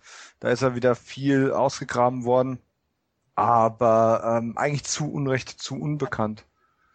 Sollte man eigentlich gucken. Sollte man sehen. Geht Richtig. los. Schaut euch den Film an, jetzt. Es ist jetzt schon, glaube ich, der gefühlt fünfte Film, den wir euch ans Herz legen wollen, der nicht mit Zurück in Zukunft im Titel anfängt. Und wir bekommen kein Geld für die Empfehlungen. Auf jeden Fall nicht. Es ist einfach nur eine Herzensangelegenheit, euch hier ein paar Tipps mitzugeben. Gut, dann schließen wir mal Michael J. Fox und das Kino ab und unterhalten uns noch ein bisschen über seine Serienkarriere, die eben auch 1996 begann im selben Jahr wie Frighteners lief, nämlich mit der Serie Chaos City. Da schaffte er es zurück ins Rampenlicht und kam endlich auch zu schauspielerischen Ehren. Ja, Dom, du bist ja wie ich ein sehr großer Serienfan. Äh, wie fandst du Spin City, wie es im Original heißt? Nur wenige Folgen von gesehen. Okay. Also Michael J. Fox und Serie, muss ich sagen, äh, habe ich dann vor allem in seinem Spätwerk noch seine äh, wiederkehrenden Rollen immer mal wieder gesehen, aber genau wie bei der Familienbande ähm, Chaos City lief irgendwie, lief an mir vorbei. Es lief auch irgendwie außerhalb meines Radars. Familienbande habe ich auch nicht bewusst bestreikt, es war einfach nur ja, nichts, wo ich überhaupt mitbekomme, dass es lief. Und bei ähm, Chaos City war es eigentlich fast genau derselbe Effekt. Als ich mitbekam, dass es die gab, und er da mitspielt, ja, war es schon halbwegs rum und ich habe mal hier und da eine Folge gesehen und die waren ganz nett und damit war das Kapitel für mich auch abgeschlossen. Es war natürlich auch nicht die Zeit, wo jetzt die US-TV-Serien sofort zur gleichen Zeit in Deutschland liefen. Ja. ja. Die kamen dann erst auf Pro 7, ich glaube, die lief nachmittags um 1 Uhr oder so. Anfänglich und jeder, der da arbeitet, konnte die auch nicht sehen. Der Inhalt von Chaos City war ja auch, Michael J. Fox spielt praktisch den Vizebürgermeister von New York der den etwas schusseligen Boss von ihm, also den Bürgermeister, immer wieder so aus, aus so Fettnäpfchen-Situationen helfen musste. Ne? So, er war so, mhm. so ein Manager-Typ. So ein bisschen Alec Keaton Verschnitt hat er da schon, glaube ich, auch gehabt, finde ich. Also er hat da so ein bisschen Alec Keaton als Erwachsen gespiegelt. Ja, ich habe auch nicht alle Folgen gesehen, auch nur teilweise nachgeholt. Er hat ja da aufgehört äh, 2001 und Charlie Sheen hat ihn dann beerbt der das auch großartig gemacht hat und dann auch eine TV-Karriere hingelegt hat, wie Jay Fox auch. Und trotzdem muss ich sagen, die Serie ist durchaus sehenswert, ist jetzt für mich nicht das ganz große Meisterwerk, aber ich würde sie so acht von zehn geben. Ist oh, sehr, doch sehr, recht hoch. Ja, doch. Also ich mir hat sie doch gut gefallen, aber ich habe halt wirklich auch nicht alle hunderte Folgen gesehen davon. Mhm. Deswegen muss man vielleicht meine Bewertung auch mit Vorsicht genießen. Hm. ähm, aber also ich hatte schon Spaß und habe gern zugeschaut. Ne? Sarkastische Bemerkungen gab es. Ich, gab es natürlich. Alan Rook hat da immer eine sehr schöne Rolle, eine sexistische Rolle gespielt. Vielleicht kennt ihr Alan Rook. Mhm. Ist der Kumpel von Ferris. Im Ferris macht blau, dieser Deprimierte, dessen Vater reich ist, wo sich der Ferris der diesen roten, flotten Sportwagen ausborgt ja, die Serie an sich hat mir gut gefallen und kann ich eigentlich auch nur empfehlen. Nur ich glaube, die gibt es in Deutschland sowieso nicht auf DVD oder die ist da hier nie erschienen, hat auch nie den Stellenwert gehabt wie in den USA. Zudem gibt es für Kevin, der die Serie, kennst du die Serie, Kevin? Ja, aber ich habe mich auch nur zwischendurch reingeschaltet. Und ich weiß jetzt auch schon warum, wegen Heather Lockley, die ja hier mitgespielt hat, aber sehr zugeknüpft war. Ja, ah, das ja ist gar natürlich nicht. schon das K.O.-Kriterium. genau, da war es natürlich vorbei für den Kevin. das heißt, aber bei TJ Hooker hat sie mir gefallen. Mm, ja, ja, die war schon gut aussehen. Das da konnte auch zugeknüpft sein, das war okay. Ja. ja. Frauen in Uniform. Ja, genau, TJ Hooker.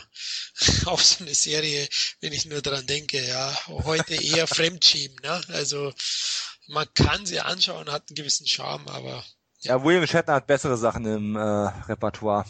Auf alle Fälle. Ja, zuletzt nach der Serie hat sich auch Michael J. Fox hauptsächlich im TV aufgehalten und hat in einigen Serien Gastauftritte gehabt, ähm, zum Beispiel Rescue Me oder Dom auch in mhm.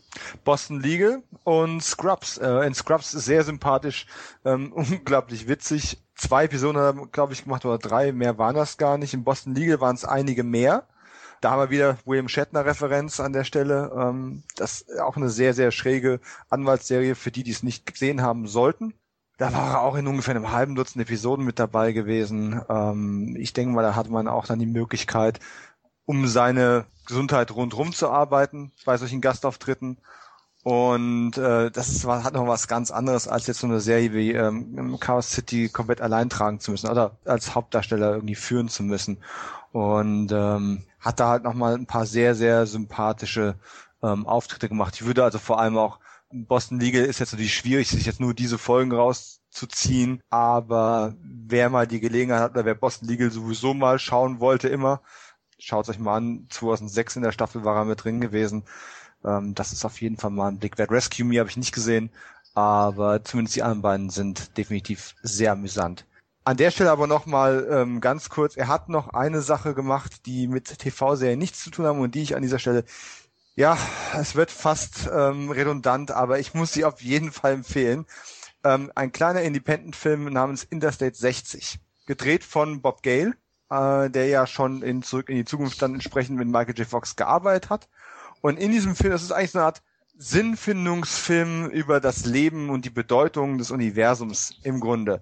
Äh, der noch relativ blasse äh, James Marston geht quasi auf einen Selbstfindungstrip, weil er bei seinem Geburtstag sich wünscht, ähm, doch ja zu wissen, worum es eigentlich geht in seinem Leben. Was ist die Bedeutung? Und ähm, Gary Oldman äh, hört zu und ist eigentlich sowas wie eine Wünsche erfüllendes Wesen, ein Kobold oder was auch immer ihr sagen wollt, der jemand sagt, pass auf, du willst wissen, worum es eigentlich geht im großen Gesamtplan, dann geh auf den Highway 60, geh auf den Interstate 60 und finde es heraus. Und er macht dann einen wahnsinnigen Roadtrip durch, wo er dann äh, seiner Traumfrau Amy Smart ähm, begegnet und unter anderem auch sowohl Christopher Lloyd als auch eben Michael J. Fox in äh, kleinen Augenzwinkern Gastrollen äh, auftreten. Das ist ein Film, der sehr, sehr viele Ebenen auch hat, der viele Denkanstöße liefert und dabei auch noch sehr witzig ist und eben gespickt mit interessanten ähm, Nebencharakteren. Ähm, Chris Cooper und äh, es ist einfach von vorne bis hinten ein schöner Film, der auch noch relativ clever ist. Kann ich jedem nur empfehlen. Kein Michael J. Fox-Film in dem Sinne, ähm, ob der seine zwei, drei Minuten überhaupt da drin hatte. Ja, viel mehr wird es nicht gewesen sein. Aber auch darüber hinaus einfach eine Entdeckung wert. Okay, schöner Tipp. Ich kenne ihn gar nicht. Werde ich mal die Augen aufhalten. Kevin, kennst du den? Nein. Ja, wir beide wissen. Also das hat er aber nicht alleine mit. Also der, der ist tatsächlich, ich habe auch nur durch zu, ich habe ihn nicht wegen Michael J. Fox gekauft, ich habe ihn durch Zufall gekauft, weil er äh, günstig auf einem auf einem Wühltisch rumlag und äh, Amy Smart als weibliche Hauptdarstellerin äh, genannt worden war. Ich dachte, mhm. okay, du bist mein. Und ähm, dann eben ja zu sehen, dass Gary Oldman mit dabei ist und er ist super witzig in dem Film. Äh, frage mich, warum der nicht mehr Comedy gemacht hat. Ja, James Marston ist halt wie immer relativ flach äh, in der Hauptrolle, aber ähm, das ist so ein Schaulaufen ähm, von von guten Charakteren und guten Gastperformances rundherum und wie gesagt auch ein relativ lebensschlauer Film sollte man mal gesehen haben. Okay. Werden wir versuchen, ihn zu bekommen. Genau, wir waren bei den Serien. Also wir haben gesagt, er hatte viele Auftritte, hat eben hier auch sein, endlich seine schauspielerischen Ehren erhalten durch Golden Globes. Er hat ja mehrere bekommen für Chaos City, für äh, Emmys, für Nebenrollen eben, ich glaube im Boston Legal, ich bin mir jetzt nicht mehr sicher, oder Scrubs. Also er hat da wirklich auch Schauspielerpreise eingeheimst, die er verdient hat. Und es ist auch jetzt im TV ruhiger geworden, wie du gesagt hast. Er hat nochmal jetzt zuletzt 2013 versucht, ja, mit einer eigenen Serie zu Erfolg zu haben, aber die Serie ging leider sang- und klanglos unter. The Michael J. Fox Show hieß die in den USA, ähm, wurde aber bereits nach, ich weiß jetzt nicht wie viele Folgen, aber nach einer Staffel eingestellt. Hat nicht wirklich funktioniert und ich denke, bis auf ein paar Gastauftritte wird es das jetzt gewesen sein. War das eine Talkshow oder? Nee, nee, es war, war eine Sitcom, also eine Comedy-Serie. Lief die überhaupt in Deutschland? Nee, die lief in Deutschland. Ah, okay, okay. Genau. Ich meine, in Good Wife hat er ja jetzt auch nochmal so wie bei Boston Legal äh, einen Lauf mit, keine Ahnung, wie vielen Episoden er dabei gewesen ist. Aber es hat auch wiederkehrende Rolle, ne? Genau, richtig. Also ich denke, auf das wird er sich jetzt konzentrieren. Ist ja äh, schlimm genug, aber es ist auch wahnsinnig bewundernswert, wie er mit seiner Situation und seiner Krankheit umgeht. Und da ist er auch ein Vorbild, glaube ich, für uns alle. Also deswegen ich fand ihn immer schon sympathisch und so finde ich ihn noch mehr sympathisch, wenn ich ihn jetzt in der letzten Zeit gesehen habe, eben die Auftritte durch das Jubiläum von Zurück in Zukunft. Ach, er und Christopher Lloyd einfach, die zaubern einen einfach ein Lächeln aufs Gesicht, wenn man sie wieder sieht. Ne? Und er sieht immer noch gut aus. Trotz der mhm. ganzen Krankheitsgeschichte und so, da finde ich jedenfalls in seinem Alter. Finde ich auch, ja. Ja, und ich, ich sag mal, es ist für jeden immer hart, mit einer ähm, langjährigen Krankheit ähm, zu leben. Und äh, es gibt viele Menschen, auch abseits der Prominenz, die entweder daran zerbrechen oder eben zu einer ganz neuen Stärke finden. Und wenn man dann eben ja auch als Außenstehender einer, ich sag mal, öffentlichen Person das Ganze mitverfolgen kann, wie bei Michael J. Fox eben oder eben auch beim Christopher Reeve oder auch Michael Douglas, der ja auch sehr lange sehr krank gewesen ist, dann ähm, es gibt einem so ein bisschen Hoffnung. Man, man, wenn die das mit einer gewissen würde und Fassung tragen und zeigen, wie man damit umgehen kann, kann das eigentlich nur eine Motivation für jeden anderen sein, da sich auch ein wenig dran zu orientieren und zu sehen, es, es gibt immer noch auch eine, eine Lebensqualität und es gibt immer noch Ziele, auf die man zusteuern kann, ähm, selbst wenn es schwieriger wird. Und ähm, das finde ich immer in einer gewissen Weise sehr rührend, auch wenn es dann schon ein bisschen einen erschaudern lässt, wenn man ihn eben in einer Talkshow sieht und sieht, wie viel er im Prinzip zuckt und versucht das zu überspielen. Und ähm, das ist ein offensichtlicher Kampf, aber man kann dann nur noch mehr Sympathie für äh, so jemanden empfinden. Äh, nicht aus Mitleid, sondern einfach aus, aus Rührung, äh, wie er das meistert. Tolles Schlusswort, würde ich sagen. Gut, dann sind wir am Ende angekommen unseres Michael J. Fox Podcastes. Ja, ich habe jetzt wieder richtig Lust bekommen, den ein oder anderen J. Fox Streifen nachzuholen und dafür danke ich euch beiden. Es hat mir wieder riesen Spaß gemacht, mit euch beiden ein Filmthema durchzuackern. Ja, Tito. Äh, Super. Ich freue mich auch wieder auf kommende gemeinsame Projekte. Ich denke, wir finden bestimmt wieder ein Thema, über das wir drei dann wieder mal drei Stunden plaudern oder wie lange auch immer. In der ungeschnittenen, unzensierten und äh, fast indizierten Fassung fünf Stunden. Jetzt wisst ihr es, Leute. Genau, so lange dauert es eigentlich, ein Podcast. Und am Ende bekommt ihr dann eineinhalb Stunden serviert. Weil wir uns ständig verhaspeln und nur einen Schmarrn zusammenreden oder andere. Bis wir unseren Namen rauskriegen. Genau, oder manche gehen auf Toilette, während andere einen Vortrag halten. das geht einfach nicht. Gut, auch euch, liebe Hörer, danke fürs Zuhören und wir hoffen, ihr habt euch gut unterhalten gefühlt und wir konnten euch ein paar Filmtipps mitgeben. Wir würden uns wieder über Feedback, Anregungen oder Berichtigungen per E-Mail, Facebook, iTunes oder Twitter freuen. Also, macht es gut. Bye. Tschüss. Macht's gut, schaut euch den Film an und bis bald. Sin Entertainment Talk, der Podcast des Entertainment Blogs. Mehr Fan Talk über Filme und Serien.